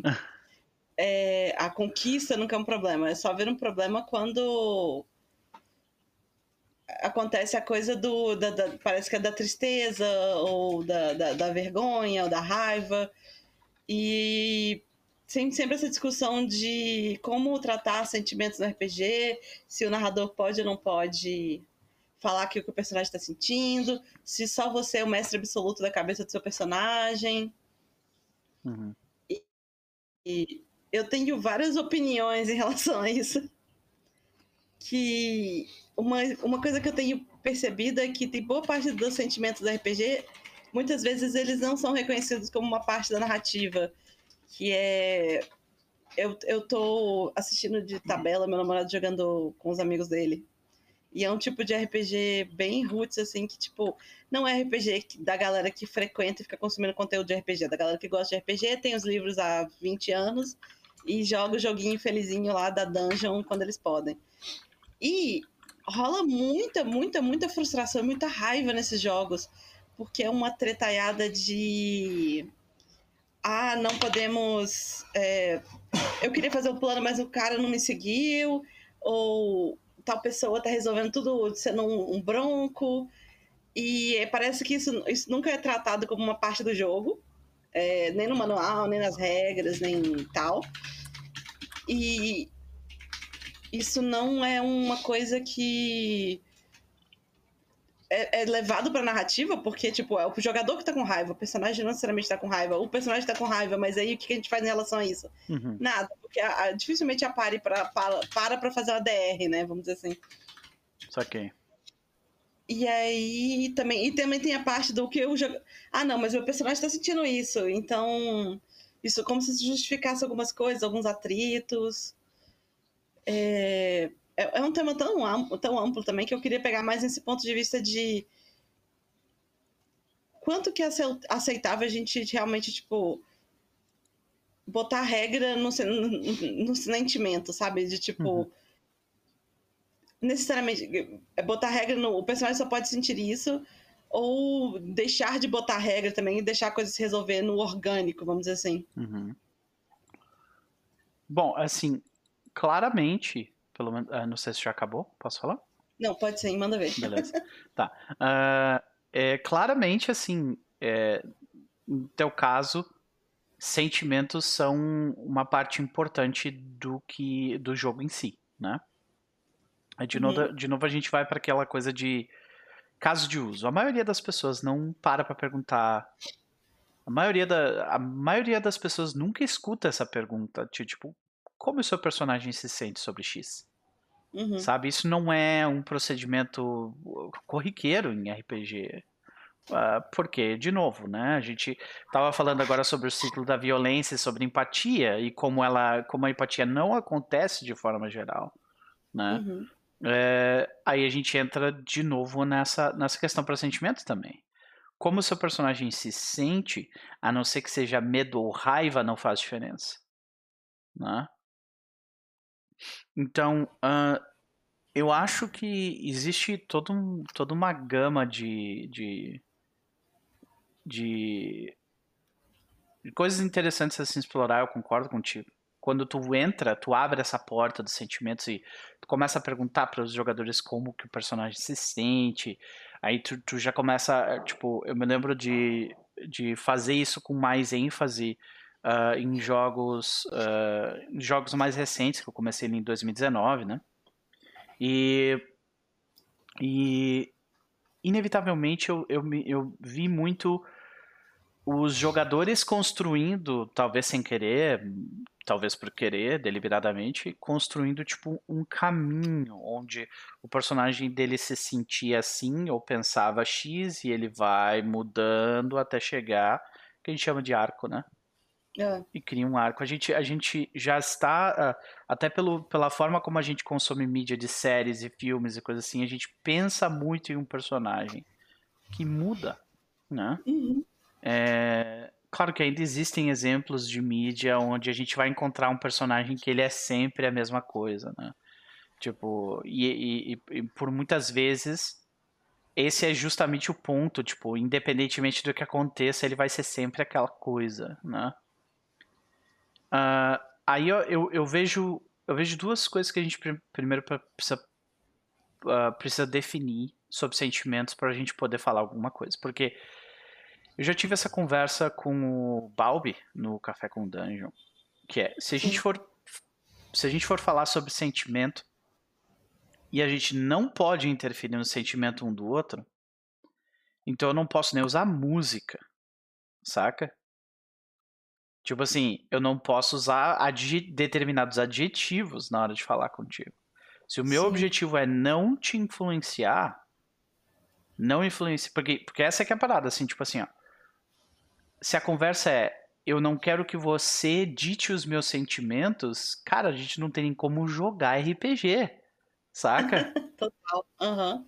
Porque no momento onde eu, onde eu chego para ti e eu descrevo o cenário em volta de ti, eu já tô te delimitando dos sentimentos, entendeu? Então, uhum. para mim, no final das contas, acaba sendo uma conversa muito doida isso de tipo, pera aí, não, esses são os meus, tu não pode dizer o que, que os meus, quais são os meus sentimentos. Mas, cara, eu já tô fazendo, eu já, nós estamos junto nisso, saca? Tipo, é, é, eu, eu estive lá o tempo inteiro, saca? Não foi uma parada de tipo que eu invadi, saca? Sim. Tu não chegou nesse sentimento sozinho, saca? É muito estranha essa conversa para mim. Tipo, eu vejo muito isso como argumento daquela galera que, tipo assim, é protegendo o seu personagem do mestre, saca? Tipo assim, não, esse é o meu personagem e não mexe com ele, saca? Aí eu. Essas pessoas que me disseram isso, na boa, cara, eu não sei com quem você joga, mas você não deveria jogar com eles, saca? É, a gente, a gente já teve algumas discussões dessa aqui, né? É, ah. Tava ouvindo eu tava ouvindo a introdução da Cecília e foi uhum. até por um, por um lado que me surpreendeu. Mas eu queria comentar tanto o que a Cecília disse quanto o que o Noper disse, né?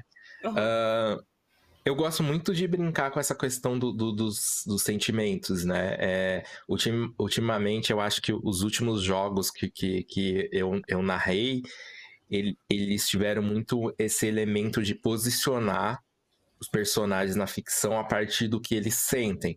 Então, eu já, eu já falei muito aqui de como no meu estilo de, de jogo, que, que, que foi moldado muito pelos jogos Apocalypse Engine, de faça perguntas, use as respostas, como eu faço muitas perguntas e muitas dessas perguntas são como o seu personagem se sente sobre X ou Y. Ok, seu personagem se deparou com isso, como que você está se sentindo a respeito disso? É, ou, ou às vezes, é, até partindo pelo que o, que o Noper falou um pouco, mas daqui a pouco eu falo mais, às vezes eu, eu dou uma pitadinha e, e, e falo assim: você se, você se sente, você sente um arrepio na sua espinha. Então eu dou uma, um pedacinho de como ele se sente e, e, e faço perguntas em cima é, é, disso. A partir disso, o que, que você faz? De onde veio esse, esse arrepio na sua espinha, saca?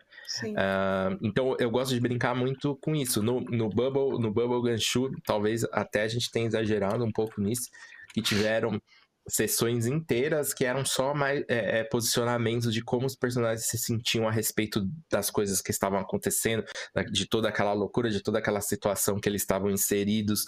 E, e foi muito gostoso é, brincar com aquilo. É, é, claro que alguns momentos tiveram um sangramento, e nem sempre é, é, é positivo esse sangramento, né? Mas eu gosto muito de usar isso em cima de pergunta. Perguntar, tá, você viu tal coisa, como você se sente? É, isso causaria culpa em alguém? Causou culpa em você? É, e, e, etc. Eu, eu, eu, eu gosto muito, mas realmente, nem todos os jogos eles meio que dão esse espaço, né? Você comentou daquele jogo Roots, ah, vamos pegar novamente o DDzão. Tipo, no DD ninguém se importa muito, assim, eu digo o jeito padrão de se jogar, né? Ninguém se importa muito de, tipo, com o sentimento do, dos personagens ao salvar alguém ou a matar alguém, como a gente tava falando da violência, etc. É, é, é muito. É muito sobre. sobre sobre as mecânicas lá, não tem muito esse espaço. E o Noper falou eh, dessa discussão, essa discussão vem e vai, né? Tipo, o mestre pode ou não é, é, falar de sentimentos e até onde é válido, e se a gente fosse ser extremista nesse negócio de tipo, eu não posso interferir nos sentimentos do, do, dos, do, dos personagens dos jogadores, realmente fica difícil você usar certos adjetivos. Ah, vocês entram nesse lugar assustador, ou vocês veem essa, essa, essa princesa e ela é linda, tá ligado? Tipo, eu posso dizer que ela é linda ou você, eu tenho que dar uma descrição física dela e você que define se acha ela linda ou não, saca? Uhum. E, e, e, sei lá, eu, eu, vejo, tipo, essa questão do narrar sentimentos dos jogadores como um, um recurso de narrativa. É, é, ao invés de, digamos assim, eu ser super proficiente em, em fazer uma, uma, uma narração para causar aquele sentimento, é, no, mais nos jogadores do que nos personagens, eu já, eu já me adianto, eu corto essa parte e digo: nossa, esse lugar é assustador. Você sente um calafrio nesse, nesse, é nesse lugar, saca? Em vez de eu descrever todo o, a questão. E eu concordo com o Noper, assim, que, tipo, é. O meu personagem, tipo, vou, vou pegar, por exemplo, a Alitana. Ele só existe no jogo. ele, ele, eu posso até fazer a ficha dele, mas ele só passa a existir na, na, na naquele mundo ficcional. E esse mundo ficcional é, é um espaço imaginário é, é, compartilhado, ele só existe naquilo e ele é resultado daquilo. Eu posso ter pensado ele de um jeito, mas na prática ele vai ser moldado pelas interações que ele tem com o mundo, que o, que o, mestre vai narrar, com as, com as atitudes dos outros jogadores. Então, o, o que ele sente é resultado dessas interações. E isso é o sentimento real, como funciona no ser humano. Né? O nosso sentimento nasce é, através dessa, dessa reação que a gente tem com as coisas que a gente vê, que a gente ouve, que sente o cheiro, etc. e tal. É, não é só nosso, a gente não controla isso, saca? E eu acho bizarro essa, essa, essa discussão de tipo, você está invadindo a minha agência em, em dizer que eu sinto medo quando o sistema não diz isso. É, não sei, e, e, mas eu entendo de onde vem esse medo, né? A gente já discutiu aqui, as pessoas têm medo de, de, de serem invadidas, né? Elas têm, têm elas estão ali protegendo, como o Noper disse. Mas é, concordo com o Noper, tipo, existe um, um, nível de intimidade em, em, você compartilhar esse espaço imaginário, saca? Você tá se expondo em certo nível. Tá, tem jogos que são mais superficiais, tipo, ah, o D&Dzão de matar monstro é mais superficial, mas, sei lá, você vai jogar Monster Hearts, você tá colocando parte de você, você tá colocando a sua intimidade, você é tá colocando sua vulnerabilidade. jogar Monster Hearts sem falar sobre sentimento. É, é literalmente exato. impossível. Saca? As tipo... regras de Monster Hearts tem vários moves que são baseados em dizer o que o seu personagem está sentindo naquele momento. Sim, sim. Ah, mas é, aí, tirar, aí, Cecília, magicamente, porque tá escrito num papel, aí pode. Entendeu? Aí pode. É, mas, mas assim, o argumento das pessoas é, é, tipo, ah, as pessoas vão abusar desse recurso, né? Vão me obrigar a fazer coisas. Mas aí, aí eu falo, você tá dividindo esse espaço imaginário. Você tá se colocando muitas vezes de maneira vulnerável ali. Você tá expondo certas vulnerabilidades. Você tá expondo desejos, você tá expondo, quando a gente falou, suas fantasias de poder você tá se entregando ali. Quando a gente tá faz, fazendo com string, a gente tá fazendo isso para outras pessoas também por que, que você está compartilhando esse espaço imaginário com pessoas que você não, minimamente não confiam para criar aquele personagem, criar aquela ficção, criar aquele mundo junto com você? Sim. Saca? É, é, eu, eu acho bizarro. Do, grande parte do engajamento que a gente tem nas mesas é justamente quando a gente, tipo, mostra aspectos vulneráveis do, tipo, de nós como pessoas, de nós como personagens dentro do jogo, sabe? É porque as pessoas olham para aquilo e elas veem, cara, é eu ali, saca? É tipo, sim, sim. É, é, e, é, é pra mim do... é bizarro isso de Quando tipo... você e o seu personagem estão alinhados em sentimentos, é o sangramento, né? Hum. Não necessariamente é, ele precisa ser inesperado, assim, você pode trabalhar juntos para chegar naquele, naquele, nessa sincronicidade, assim. É, uma vez que você se coloque disponível para estar vulnerável ao jogo, né? Que é, muitas vezes que eu vejo é que a galera quer ter total bloqueio e navegar só a fantasia de poder e não está preparado quando o tapete é puxado deles, assim. Sim.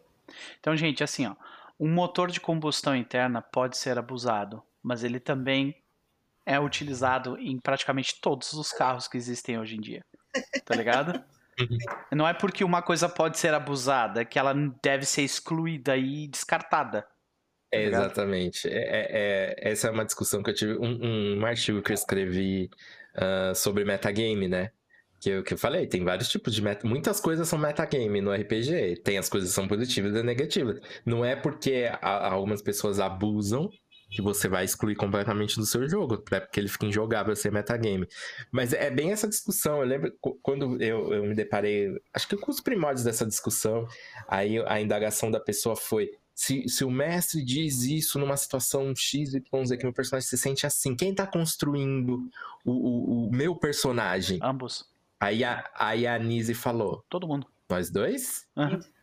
E aí, pra, e pra mim é isso. Quem tá Sim. tá construindo é todo mundo, cara. Não é só você, não é. E, e, aí entra outra discussão que eu levantei ali sobre essa, essa coisa da possessividade, de tipo, é meu personagem. Tipo, eu, eu acho que a gente podia dar um passo para trás nisso, assim, saca? É. De estar tá todo mundo no jogo conjunto, né? Uhum. Exato. Uma coisa que eu penso muito nisso também é que nessa coisa da, da vulnerabilidade é que tem uma coisa também de você você tá presente no jogo com a galera, então tá to... então os sentimentos tem que ter um tempo para ser trabalhado, sabe? Não é só tipo, ah, você entrou na caverna, o monstro deu fio no seu jogador, no seu, sei lá, o monstro deu um ataque de medo no seu personagem, então você tá com medo naquela cena, mas também com depois, quando vocês passarem por esse desafio, tá todo mundo ao redor da fogueira, alguém sentar com seu personagem e falar: putz, você não está acostumado a ser uma pessoa que sente medo, né? Porque você é o grande bárbaro forte do nosso grupo. Como foi para você passar por isso? E aí tem um momento para desempacotar essa situação interessante que aconteceu. Porque uma coisa que eu vejo muito no jogo do meu namorado, por exemplo, é que todo mundo fica muito puto. todo mundo bate boca e em nenhum momento eles param para lidar com o fato de que eles tiveram que bater boca, entendeu? Aham. E de que eles causaram raiva uns nos outros, assim. Saquei. É uma coisa que nunca é resolvida nem dentro da narrativa, nem fora da narrativa. Caraca, Há olha 20 só. anos ele falou que. Pode crer. É muito doido, né? É muito doido. Então eu acho Mas que. e- tanto- mas- quanto do mesmo jeito que a gente fala que, tipo, ah, tem que ter uma negociação, tem que ter uma sessão zero, tem que ter uma descompressão depois do jogo, conversar a respeito. é, dentro do jogo também é legal ter esse momento pro seu personagem navegar aquela. Aquela bad, vamos dizer assim. Ou, é bom falar das coisas boas também, né? A gente só fala das desgraças, mas até, também falar, até tipo. pro, pro personagem. Desculpa te interromper, pode continuar. Vai lá. Não, é, mas meio que falar dessa coisa também de, ah, foi muito bom aquilo, né? Você ficou super feliz, eu fico feliz com você porque você estava satisfeito. E- e- Isso, isso você não acha que tem muito a ver com culturalmente, pelo menos no, no, no Ocidente? É, nós homens não temos o hábito de falar dos sentimentos, assim. Ah, total. tipo, Total. Total. É virar pro outro e falar que você me magoou é uma coisa que eu só não vejo acontecendo, assim, sabe? Não, lembra do Chess falando que, tipo, ah, o meu mestre antigamente ele virava pra gente e disse: para de frescura e rola o dado. Tá ligado? É isso. É, é, mas, mas assim, isso, isso permeia, é, isso permeia muito na nossa vida, né? É, isso total, permeia, cara. tipo, essa coisa de o sentimento é, é, é uma frescura, né? E isso talvez Ah. seja, seja esse o resultado que nos nossos RPGs é que, que a gente tem um, um cenário muito dominado por, por homens, assim, sabe? Tem vários e vários grupos que só tem homens. Uhum. E essa discussão de, de, de sentimento não vem, porque eles não sabem falar isso na, na vida real, vai saber trazer isso pro jogo. É. E assim, se você está ouvindo essa discussão, você está pensando assim, caralho, que coisa mais desnecessária, velho, tudo bem. Segue adiante com, o teu, com a tua, com a tua ah, power, power fantasy, tá ligado? Sua fantasia de poder, segue Tá lá tudo- tá fazendo tudo violência pra amarrado. caralho, né? A gente só tá tentando te convidar pra pensar sobre o que tu tá falando, sabe? Pensar sobre o que tu tá produzindo. Qual é o subproduto do teu jogo? É sempre saudável você ter um olhar crítico e hum, desperto, você não ficar ali no trânsito do tá acontecendo, mas você ter um pouco de olhar crítico do tipo, durante essa sessão eu senti dois pontos, raiva, alegria, felicidade, euforia, é, nervosismo, e aí você debruçar sobre isso depois e ver o que era seu e o que era do seu personagem, você não estava passando por um sangramento, é bom também. E também pensar, tipo, isso tem consequências narrativas, não tem? Isso tem consequências pra mim, como pessoa, porque às vezes a gente é, a gente tem essa ilusão de que o RPG é nosso lazer, sem perceber que você tá indo pra toda sessão só pra passar raiva. Então é tipo, E, e o comentário da Nisa ali eu vou ler porque eu acho que volta para um assunto que a gente não tocou, que foi um assunto que a Cecília comentou no início, que é o lance de falar só de desgraça tem a ver também ah, com a gente tende a valorizar mais o trágico, porque supostamente não tem como resolver, que é coisa boa. Tipo, é aceitável você se atrasar porque teve um acidente de trânsito porque perto de você, mas não pode se atrasar porque encontrou um amigo que não via a tempo no caminho. uhum. Bom, eu não- tinha parado pra pensar desse, desse ponto de gente- vista. é muito real. A gente tá sempre. É aceitável você sacrificar é, as coisas boas e não necessariamente você. Você não pode pausar nada pra poder viver elas, né? É, que é um papo meio good vibe demais da pandemia, assim, mas é que eu falo que uma das coisas boas da, boas da pandemia foi que eu, eu convivendo com o meu gato, saca? Tipo, eu, eu, eu tô conhecendo a minha gata do jeito que eu não conhecia ela nos dois, no ano anterior que ela tava aqui. Sim. E eu convivo com ela e ela tá mudando ao redor do meu comportamento. Então, tem umas conversas que a gente faz por olhar, assim, que é muito boa, que é uma coisa que eu construí. É, isso aqui é, é uma coisa boa da pandemia. É, eu poder assistir o meu gato pleno no sol. É, e eu deitar, deitar pra cochilar e a gata deitar do meu lado e a gente eu ficar com a mãozinha em cima dela sentindo ela ronronar, entendeu? E é tipo, ah, por que, que você levou uma meia hora mais, no, uma hora mais no horário de almoço? Porque minha gata estava do meu lado, mano. Era isso. O, o, Danilo, o Danilo fez um comentário que ele falou que acredita que a expressão de sentimentos sem uma regra, né, que, que o sistema tem amparo para isso, vai muito da maturidade do jogador e com a vontade dele de aprofundar a narrativa. Eu, diria, eu diria assim, bom, eu não, eu não, gosto muito dessa palavra maturidade, assim, acho que ela é meio enganosa, mas, mas vamos, vamos colocar isso de, de pessoas que estão bem resolvidas aí com, com em tratar de sentimento. Se as pessoas não estiverem bem resolvidas, mesmo que o sistema dê esse amparo, vamos colocar o Monster Hearts como exemplo, que é um sistema que brinca muito com isso, as pessoas não vão saber tratar, ligado? Mesmo que o sistema diga, assim, é, ó, o seu personagem sentiu tal coisa, e aí, uhum. saca? Não, e, é. e às vezes até, é até uma questão cultural, muitas vezes. Por exemplo, tu pega a forma como o americano joga D&D e a forma como o brasileiro joga D&D, a quantidade de tempo que eles dedicam para as coisas é bem, é consideravelmente diferente, saca? Sim. Tipo, o brasileiro costuma ter muito mais RP do que, do que tipo, a parte mais mecânica, dungeon crawl e tudo mais, né?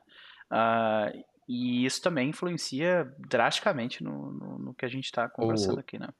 Qualquer dia tem que chamar o Chaz aqui, que ele, ele tem um testemunho, ele jogou com um grupo, né, que, é, que era uma galera que jogava bem nesse estilo mais, mais clássico do, do estilo é, dos Estados Unidos, Cara, ele falou que às vezes ele tentava é, ter um diálogo, fazer um RP, e, e, os jogadores e o mestre cortavam ele, tipo, vamos, vamos, vamos, vamos. Eram só resumos, né, de, tipo, Sim. esses uhum. acontecimentos. Ah, então o grupo conversou que eles iriam para tal coisa. Aí já pulava pro encontro de combate, saca? E era muito isso, pulando Nossa, de encontro de combate. Tu propõe isso no Brasil, cara, numa mesa do Brasil, é uma mesa caída. Isso, tá ligado? Tipo, é, fazer isso é tipo, caído pra caralho. É, por mais grognard que a mesa seja, a galera ainda quer é, ter é. um discurso, né? Um, é, eles coisa. querem fazer os seus arquétipos, né? O beberrão que briga, o né? O, Sim, o, fazer voz. É, tipo, o ladrão que vai roubar grupo. o paladino, aquela coisa, sabe?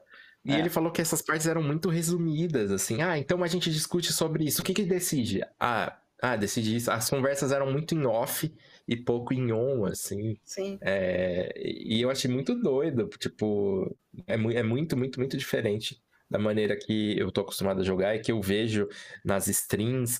E, e, e assim, dando esse alt tab, vocês acham que por isso que o Critical Role fez tanto sucesso?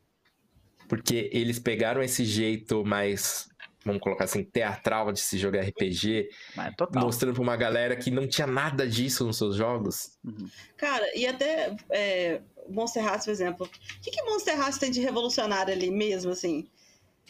Não tem, sabe? Tipo, o que Monster Hearts fez que todo mundo ficou falando que era o jogo mais Mecânicas de sentimento, eu diria, né? Mecânicas de sentimento. É. Porque o, que, o resto é tipo, ah, é adolescência e monstro. A gente tem série disso já tem 20 anos.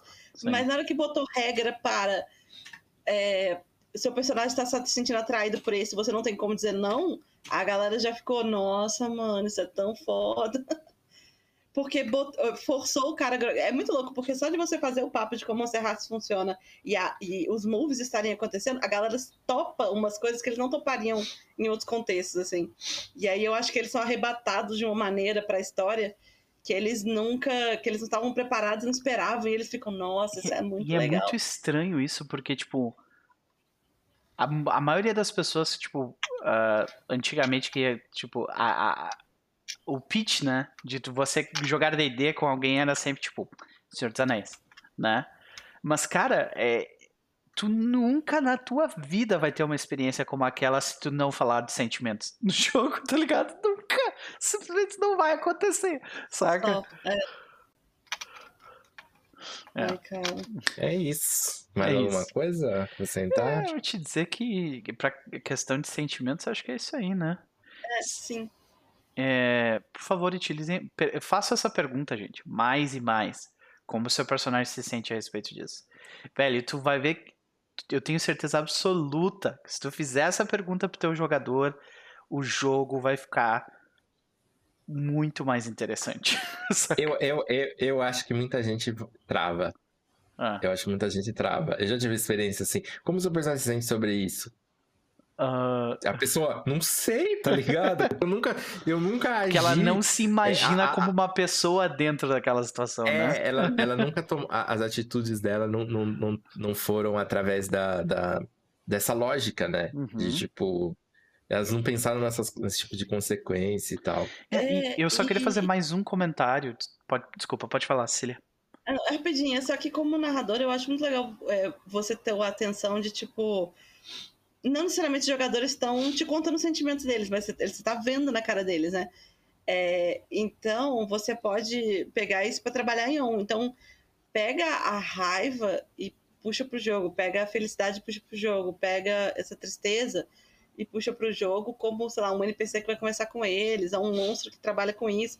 Ou pega aquele cara que fica puto porque o grupo não tá trabalhando junto e faz o monstro ficar mais forte, à medida que ele fica mais puto é, é, são jeitos de você começar a temperar a história com coisas que. para jogadores que não estão tão acostumados com isso, né? Uhum.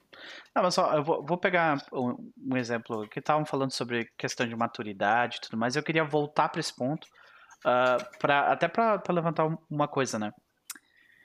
O que tem de. Cara, jogador de RPG, na minha experiência, pelo menos, 90% é fanfiqueiro barra noveleiro tá? Os dois juntos, às vezes, tá?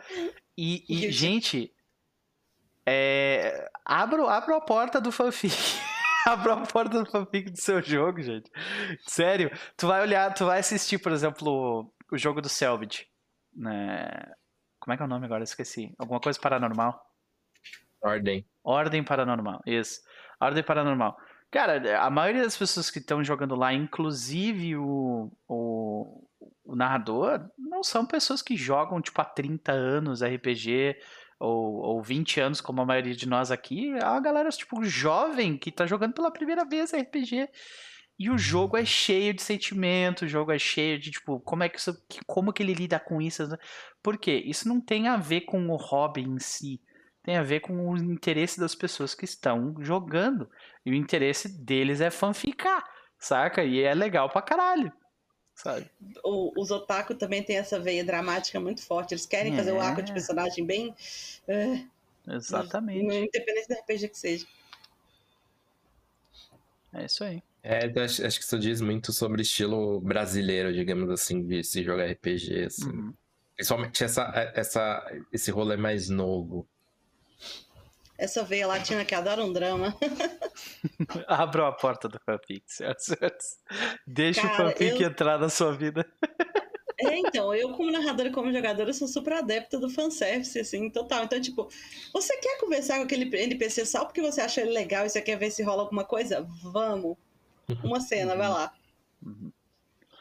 Perfeito. E se você quiser só, tipo, matar goblins, tudo bem. Tudo bem. bem. a gente não tá atacando o teu hobby, o teu jeito de jogar. É, duvido que a pessoa que joga assim se sentiu atacada hoje.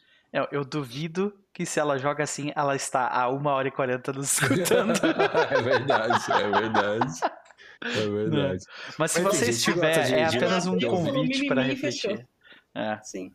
Não, mas é apenas um convite para vocês refletirem sobre. Ah, nós sim, também sim. refletimos sobre isso, né? E, de novo, mesma coisa, vamos trocar um pouco de experiência sobre sentimentos e fechar esse, esse assunto. Recentemente aí alguma, alguma situação legal que foi trazida toda dentro de uma mesa por causa disso.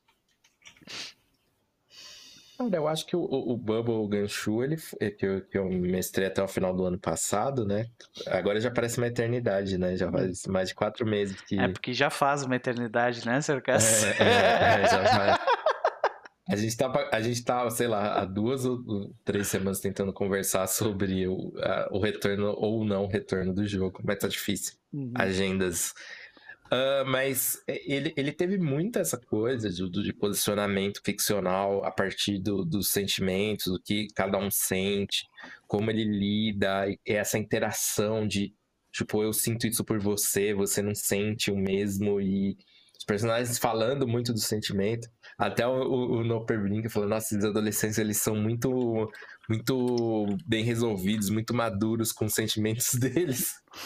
para conversar ver, sobre cara. isso. Né, mas na real não são, né? Pois é. Sim. É, não, pois é. Talvez eles talvez estejam até demais. E, e, assim, eu, eu, gosto, assim, é, o, o jogo anterior que eu narrei, o Chosen Rangers também, por mais que tenha sido um bagulho de, de Super Sentai, baseado em Power Ranger, ele teve bastante essa coisa do sentimento que as pessoas sentem. É, eu, eu, eu tenho gostado muito de, de, de jogar dessa maneira. É, o City of Mist que a gente está jogando tem muito disso. É, ah, que como você sente sobre isso? Tipo, então construir as relações a, cara, a partir desses sentimentos. Essa parada do monólogo, é, cara, é tão bom, é legal. velho. É tão é bom, maneiro. cara. Puta. Eu tenho que ver é as maneiro mesmo. depois. Nossa, é tão bom. Olha, eu vou te dizer, vai assustar um pouco, viu? Especialmente é? a criação de personagem assusta um pouco, assim. O jogo não, o jogo ele não se explica muito bem, que é um problema já meio clássico de porque a pessoa que escreveu o livro, dá para ver que ela tipo, ela tava muito mais interessada nos temas do jogo e sabe e, no, e na estética do jogo do que do que talvez ele tenha de experiência em, em, tipo, como explicar um sistema, saca? Uhum. Então, tem muita coisa que tá muito espalhada e tudo tem explicações enormes, sabe? Tipo, não é uma coisa assim. Não é Só é que nem. É, não é que nem, por exemplo, tu lê Iron Sworn, que eu, que eu te mandei esses dias, que, cara, tem. É uma página com imagens e tu entende como o jogo funciona. Saca? Tipo assim, caralho. Tu olha uma imagem e tu. Beleza, entendi. Saca? Isso é, essa uhum. é a magia do design na parada, né? E ele não, esse livro não tem isso, assim. Ele é lindo, o cara escreve bem para um senhor caralho, mas para explicar o jogo é ah, difícil, saca? Mas vale a pena, vale o esforço, viu? Vale. situação de jogo, de sentimentos. É, uhum. Essa coisa do meu Arun tá fazendo terapia, é, a coisa é quando você joga RPG de texto, e ainda mais um diálogo desse tipo, que é tipo, cada linha pode ser um gatilho de um de sentimentos diferentes, né? Não necessariamente de estresse pós-traumático e tal, mas sentimentos diferentes. É que cada linha que eu tava digitando eu tinha que dar uma parada e uma pensada, porque era quase um negócio de árvore de ramificação de possibilidades assim de videogame. Uhum. É, dependendo do que eu começasse a contar, eu ia abrindo coisas diferentes dele, assim. Então tinha momentos que eu, tipo, eu tava no fluxo de pensamento dele assim, eu tinha que dar uma parada, uma respirada, porque eu tava começando a sangrar. E eu ficava, mas eu quero que ele tenha esse meltdown agora, na primeira sessão. não, pera. Vamos devagar. Ele é um cara muito ponderado. Ele não vai ficar se expondo a uma pessoa que ele acabou de conhecer. Ele tá conhecendo agora os processos psicológicos dele. Então, para onde eu quero levar essa, essa, essa contação de história? E aí você digita uma linha, manda, aí você tem a resposta, e aí então foi muito louco navegar esse mar de possibilidades, esse mar de sentimentos, assim, durante uhum. essa cena. O RPG de texto, por ele ter esse ritmo mais lento, né? É mais fácil, assim, você ter esse tipo de reflexão em cima. É tipo, é um, é um trampo mais de escrita mesmo. Você tem que pensar bem o que, que vai ser o jogo de ação e reação, e menos só falar a primeira coisa que vem na sua cabeça, que é o que a gente faz na mesa. Uhum. Então foi, foi legal, assim, e foi, foi engraçado ver esse personagem, as peças dos processos formativos dele encaixando na cabeça, assim. Ainda mais que ele é um senhor das sombras, então ele é todo cagado, coitado.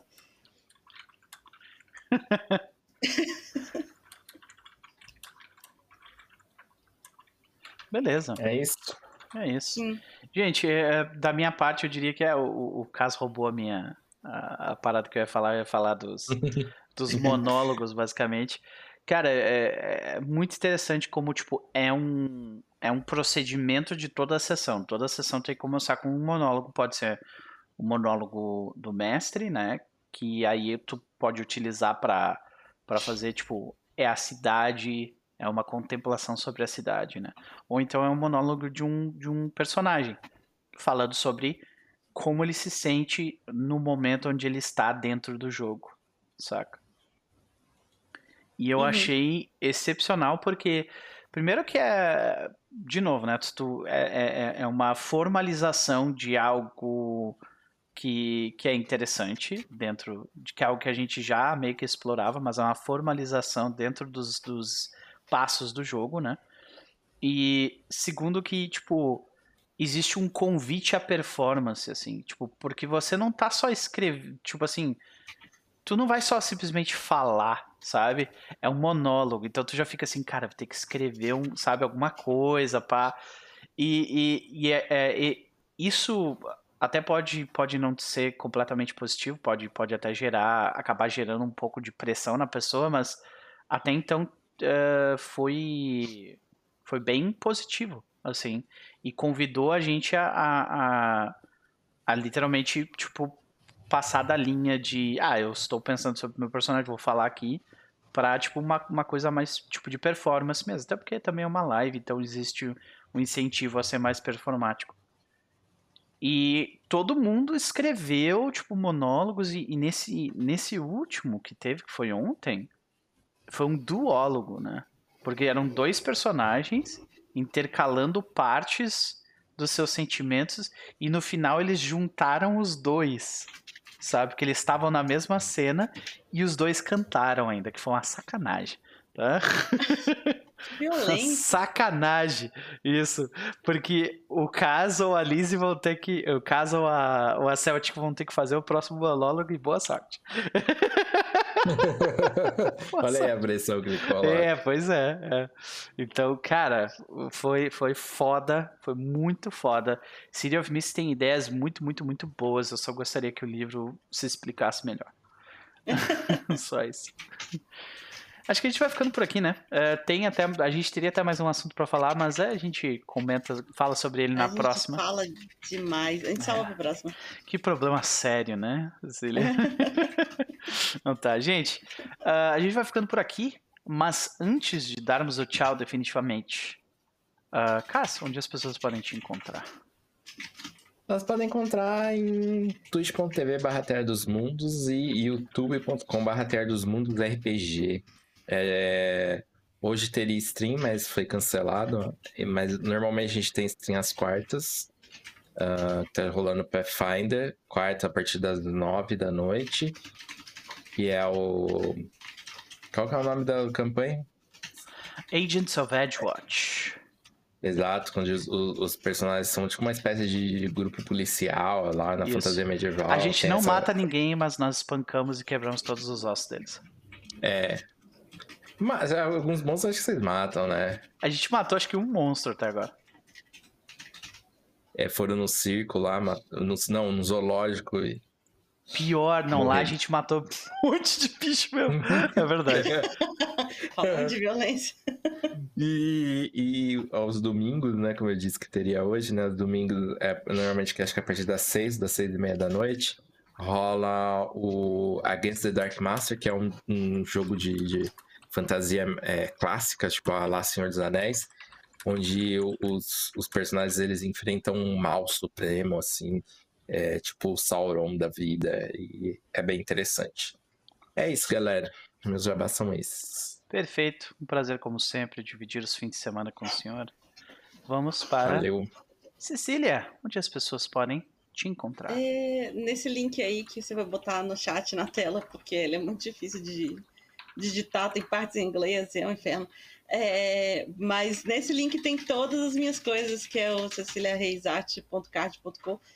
E é legal vocês irem lá, porque eu tenho um monte de coisa acontecendo ao mesmo tempo. Eu tenho mapa de, catarse de mapa de RPG, tem material de RPG à venda, tem livro, tem desenho, tem meu Discord, tem. Eu tenho um tweet que eu não tô muito presencial, porque a vida tá foda e a depressão também, mas estamos aí, a gente já cobrindo aqui também. E me manda mensagem, qualquer coisa, vamos trocar ideia. Me chama para os streaming, para os podcasts que eu apareço. Joguem dinheiro no catarse dela, senhoras e senhores. Joguem dinheiro, joguem dinheiro no meu catarse, que eu cansei de trabalhar num emprego formal. Muito bom. Quero viver só de fazer mapa de RPG, por favor. Por favor, obrigado. Por favor, obrigado. Então tá. Uh, gente, daqui a pouco, daqui a três horinhas, nós estamos de volta para nosso jogo de Mago Ascensão no fim do mundo onde nós estamos tapando um buraco de um barco afundando e tendo que lidar com outros uh, outros outras outras infiltrações da água logo depois. Então é isso. Eita caralho. é, pois é. É isso, gente. Foi um prazer. Até mais.